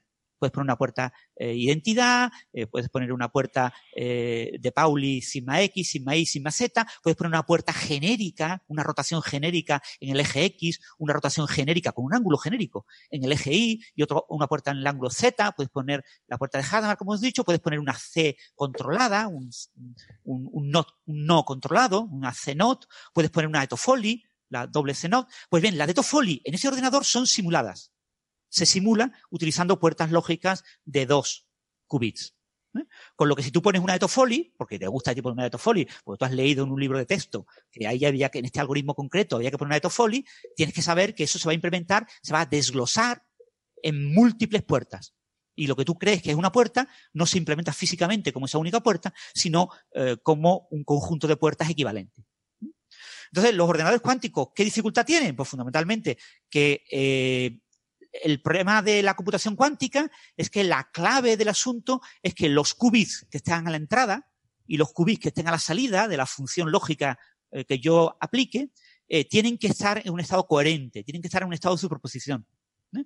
Por eso casi todos los circuitos cuánticos empiezan con puertas de Hadamard que me ponen en estado de superposición los qubits de entrada y puertas de Pauli que me los ponen en ciertos estados. Yo decido, por ejemplo, el eje X, entonces cojo la puerta de Pauli y aplico la puerta de Pauli de manera adecuada para que me ponga estados de tipo 0-1, ¿no? Eh, excitar la componente 0, excitar la componente 1. ¿eh? En cuántica, en esa esfera de Bloch para cada qubit, yo elijo un eje y entonces digo, los dos antípodas en la Tierra eh, corresponden al 0 y al 1. Y eso lo digo yo arbitrariamente en mi algoritmo. Entonces yo puedo preparar un estado inicial con ciertos unos y ceros y después opero con ellos, ¿no? Y después hago medidas para eh, ver el resultado. Entonces, los ordenadores cuánticos, la, gran dificultad que tienen es mantener esa coherencia. Eh, mantener esa coherencia es muy, muy difícil porque eh, requiere, la, coherencia cuántica requiere la ausencia de entorno. Claro, cualquier interacción con el entorno es como una medida de forma efectiva, te, te rompe Exactamente. Esa coherencia, ¿no? El problema que tenemos es que si yo quiero controlar las puertas, yo tengo que poder interactuar con el sistema yo debo de poder interactuar con el sistema, pero el entorno no. Pero vamos a ver, ¿cómo que el entorno no?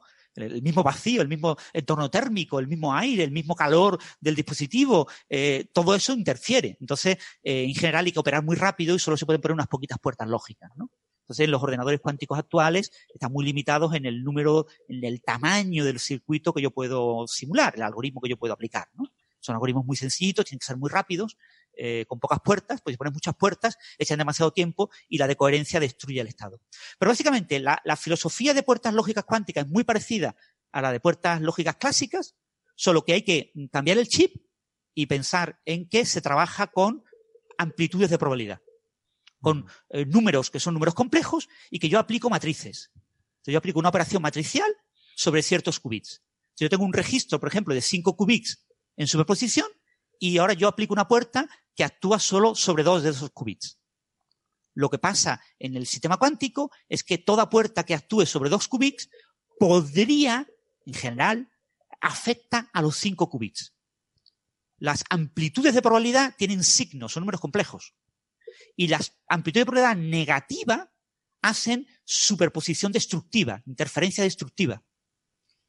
Y eh, tú tienes la famosa experimento de la doble rendija, en la que lanzas partículas por dos rendijas y se forma un patrón de rayas con una zona constructiva donde se acumulan más partículas en la pantalla incidente y una zona destructiva, bandas oscuras en las que hay muy pocas incidencias. ¿no? Pues eh, eh, eso se corresponde, entre comillas, entre comillas, a probabilidades negativas. Como las, las amplitudes de probabilidad son positivas o negativas, en general números complejos, yo puedo hacer desequilibrios en la eh, suma total, en cualquier invariante que se aplique a los estados de los qubits. Con lo que al aplicar una puerta lógica a dos qubits, eh, yo afecto a todo el registro completo. Y ese es el secreto de los ordenadores cuánticos, que cuando yo aplico eh, puertas lógicas sobre un único qubit, o sobre dos qubits, o sobre tres qubits, afecto a todos los qubits y por lo tanto a todos los estados posibles de todos los qubits. Si yo tengo 8 qubits, pues eh, eh, sus posibles estados son 2 elevado a 8, es decir, 256. Yo estoy actuando sobre los 256 posibles valores. Eso es lo que llaman paralelismo cuántico. Pero hay que tener mucho cuidado porque estamos actuando sobre las amplitudes de probabilidad. ¿eh? No es como la lógica clásica en la que yo actúo directamente sobre los bits. Yo tengo eh, mis 8 bits de entrada y tengo mis 8 bits de salida y actúo directamente sobre estos bits. En lógica clásica, cuando yo actúo sobre dos de ellos, solo son afectados estos dos. No, no se afecta en nada ninguno de los otros eh, bits. Cuando yo aplico, hay una lógica clásica probabilística en la que los bits son eh, como un dado, son una probabilidad, tengo una probabilidad entre 0 y 1 de que el valor del bit, del p-bit, del probit, del bit probabilístico, sea un, uh, un estado 0 o 1. Entonces, eh, ahí también las puertas lógicas actúan directamente sobre dos uh, valores, ¿no? Yo conservo las probabilidades. Entonces, si yo actúo sobre dos eh, bits, dos p-bits, dos probits, dos bits probabilísticos, y eh, solo altero los valores de probabilidad de esos eh, bits. No altero los otros. Entonces, la, potencia del ordenador cuántico es que actuando de manera local sobre algunos de los qubits, eh, ciertas operaciones, no todas, ¿eh? pero ciertas operaciones afectan a todo el registro completo de, qubits y por lo tanto eh, actúan, entre comillas, de manera equivalente a haber actuado de manera paralela sobre todos los estados posibles. Mm. Y eso me da un poquito más de eficiencia, un poquito más de poder computacional eh, a la hora de resolver algunos problemas que se puedan eh, resolver utilizando ese juego, que es un juego de eh, jugar con probabilidades y con amplitudes de probabilidad. En, en, principio hay un teorema matemático que dice que cualquier cosa se puede hacer con un algoritmo cuántico, o sea, cualquier circuito clásico se puede simular con un circuito cuántico, pero en la práctica eh, la eficiencia del circuito cuántico es equivalente a la del clásico. Solo de forma muy excepcional, muy excepcional, la computación cuántica es más eficiente que la clásica. Y la pena que tenemos ahora mismo es que todavía no sabemos exactamente cuándo ocurre eso. No tenemos una buena caracterización matemática, ¿no? Lo que tenemos son ejemplos. Tenemos circuitos de ejemplo en los que eso ocurre. El ordenador cuántico es más eficiente que el clásico, tenemos algoritmos concretos, pero no tenemos una teoría buena que nos diga cuántos hay de estos algoritmos y, hasta dónde llegan. La complejidad computacional cuántica es un campo muy, muy interesante, muy activo, pero todavía queda mucho por descubrir. ¿no?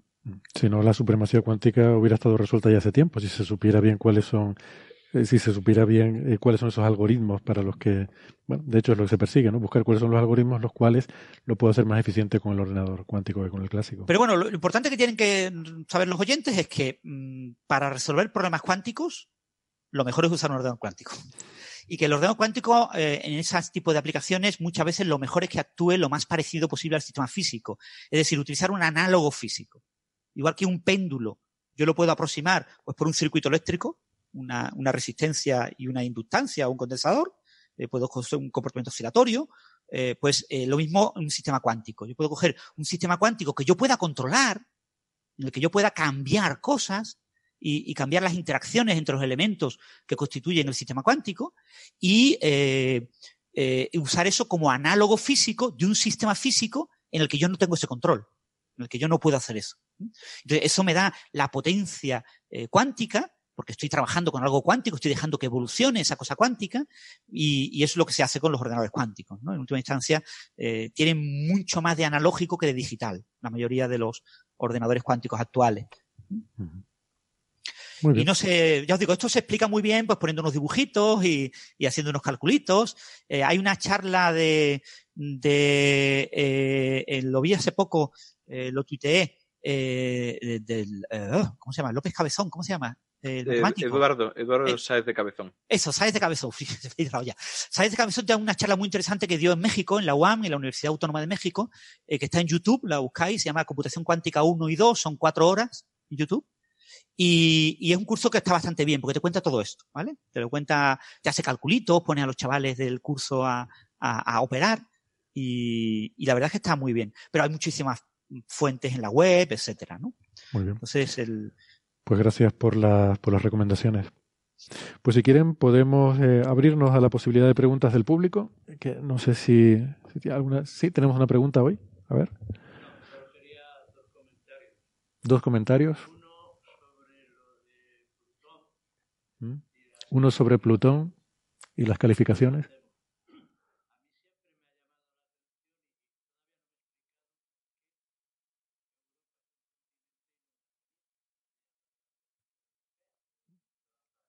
Vale.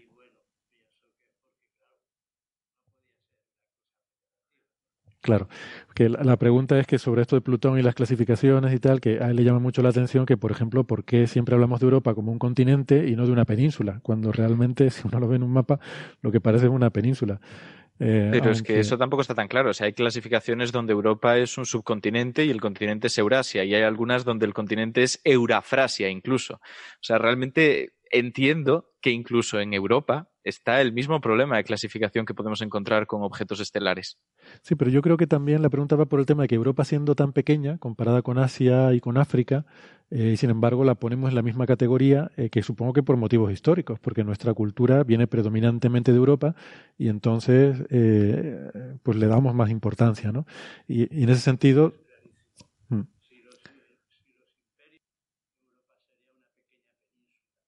Sí.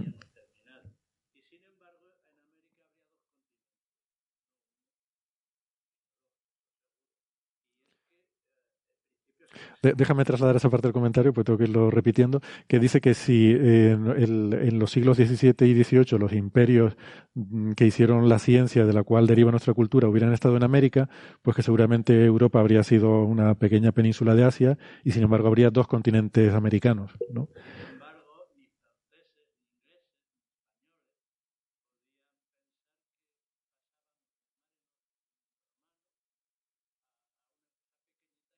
Sí, que, que claro, que si los, europeos, eh, eh, eh, franceses, italianos, españoles, que habían crecido alrededor del Mare Nostrum, que eso era el mar mundial, eh, luego cuando ya lo pones en el contexto de lo que es el resto del mundo, que vemos en el siglo XX, y ves que es una cosa eh, tan pequeñita, pues claro, en aquella época no podían eh, haber, haber considerado que eso era solamente una pequeña parte del mundo. ¿no? Sí, yo estoy un poco de acuerdo en que hay, hay mucho de cultural en estas definiciones y las etiquetas que ponemos, y que una cultura, bueno, igual que cuando se habla de descubrimiento, ¿no? por ejemplo, cuando hablamos del descubrimiento de América, ¿no? Mucha gente cuestiona mucho eso y dice, bueno, pero es que América ya la habían descubierto mucho antes los indios que vivían allí. Eh, pero es que la palabra descubrimiento hay que tener en cuenta que es, tiene una parte que es un objeto, que es que se descubre, y otra parte que es eh, la cultura que lo descubre. Es decir, eh, las culturas son em, grupos de individuos que comparten un cierto conocimiento. Si ese grupo de individuos carece de un cierto conocimiento y de repente lo adquiere, eso es un descubrimiento para esa cultura. O sea, es un, eh, bueno, es culturocentrismo. Quiero decir, para los que no conocemos algo, eh, aprenderlo es descubrir algo, ¿no? Aunque otra gente luego lo conozca, claro. Sí.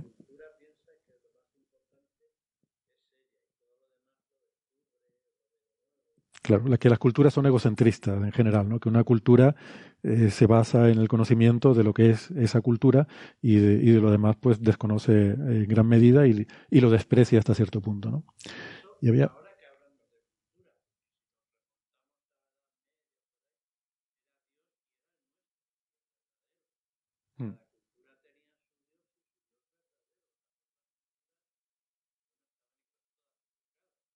Claro, que si nos remontamos incluso más atrás, las culturas estaban asociadas también con, con, su dios y cada una tenía su dios que era el verdadero y las demás tenían otros que estaban equivocados. ¿no? Vale, hacer un comentario. Eh, ¿Habéis dicho que tenías otro?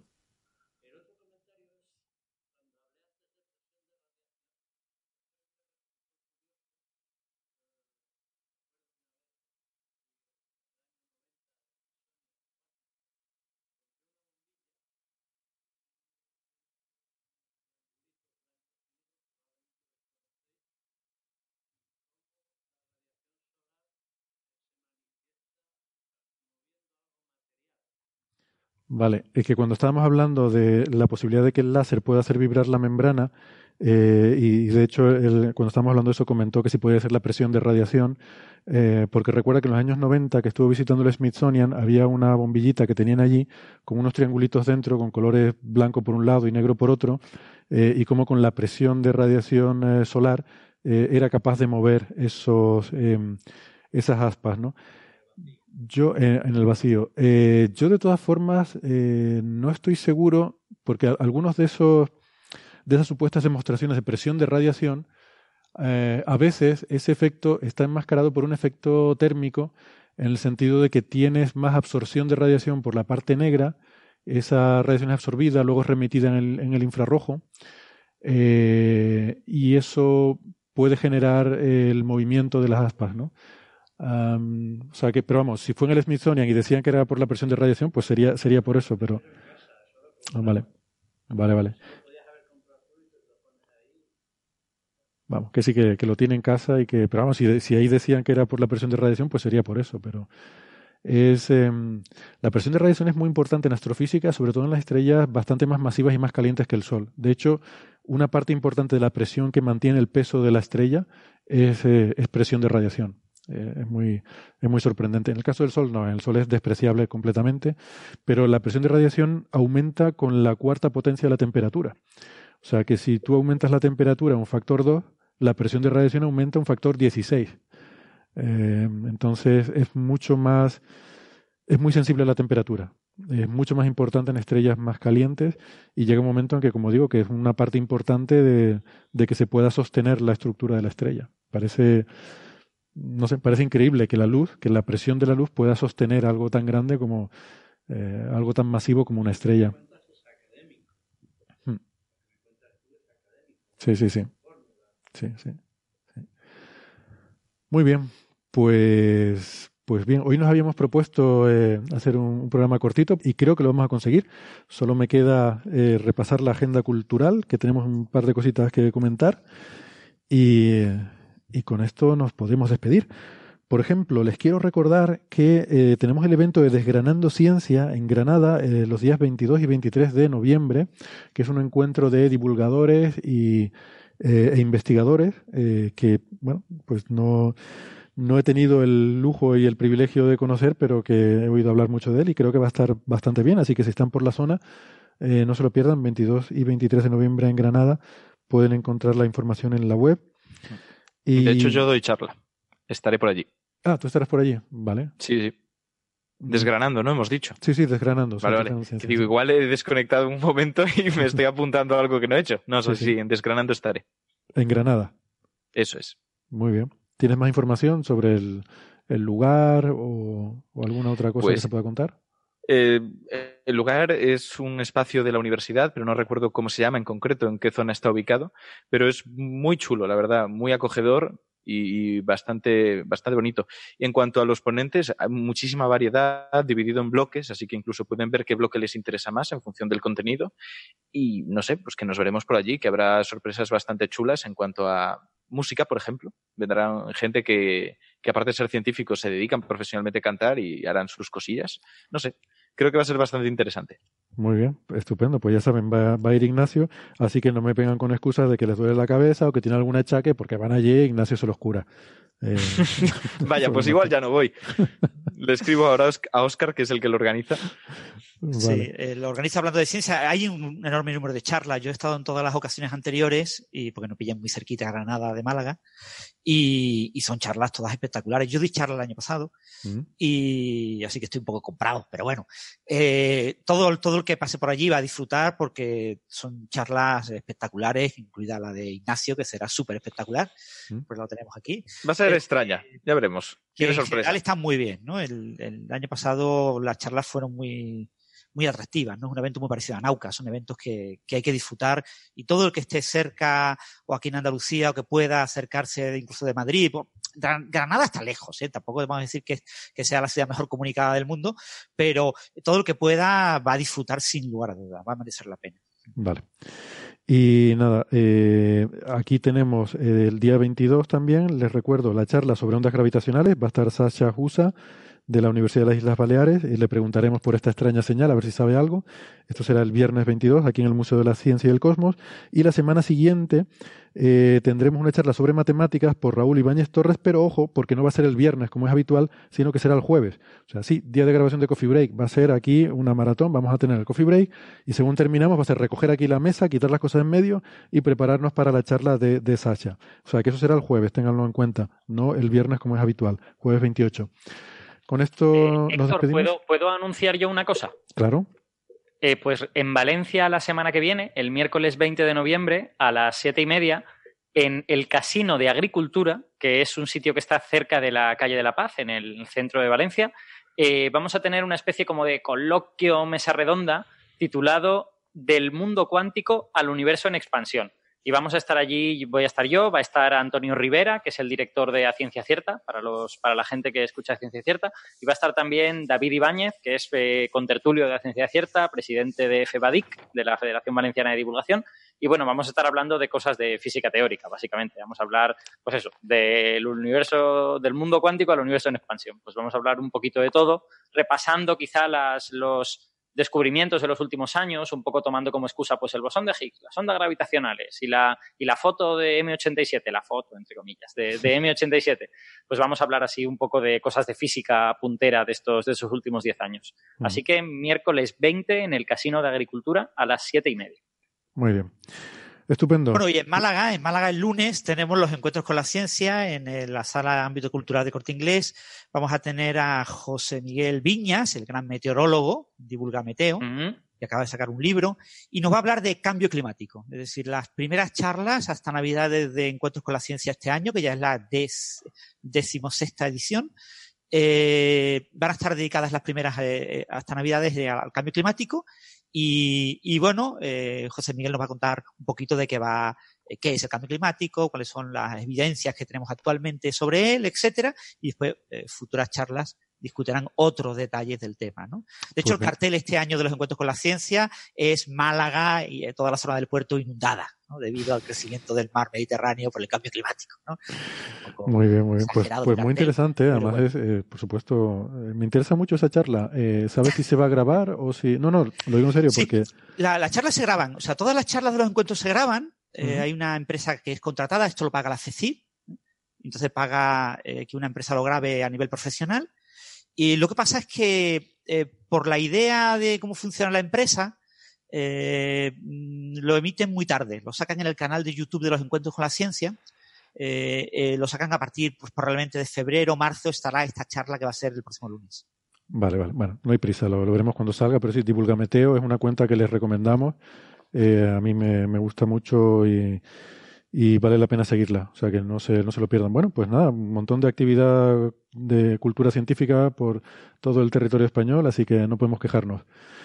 Eh, nos vamos. Hasta la semana que viene. Muchas gracias, Alberto, Francis, Ignacio y María también por sus contribuciones. Ha sido un placer, eh, un lujo. Nos vemos la semana que viene. Hasta luego. Un placer, hasta la semana que viene. Hasta luego.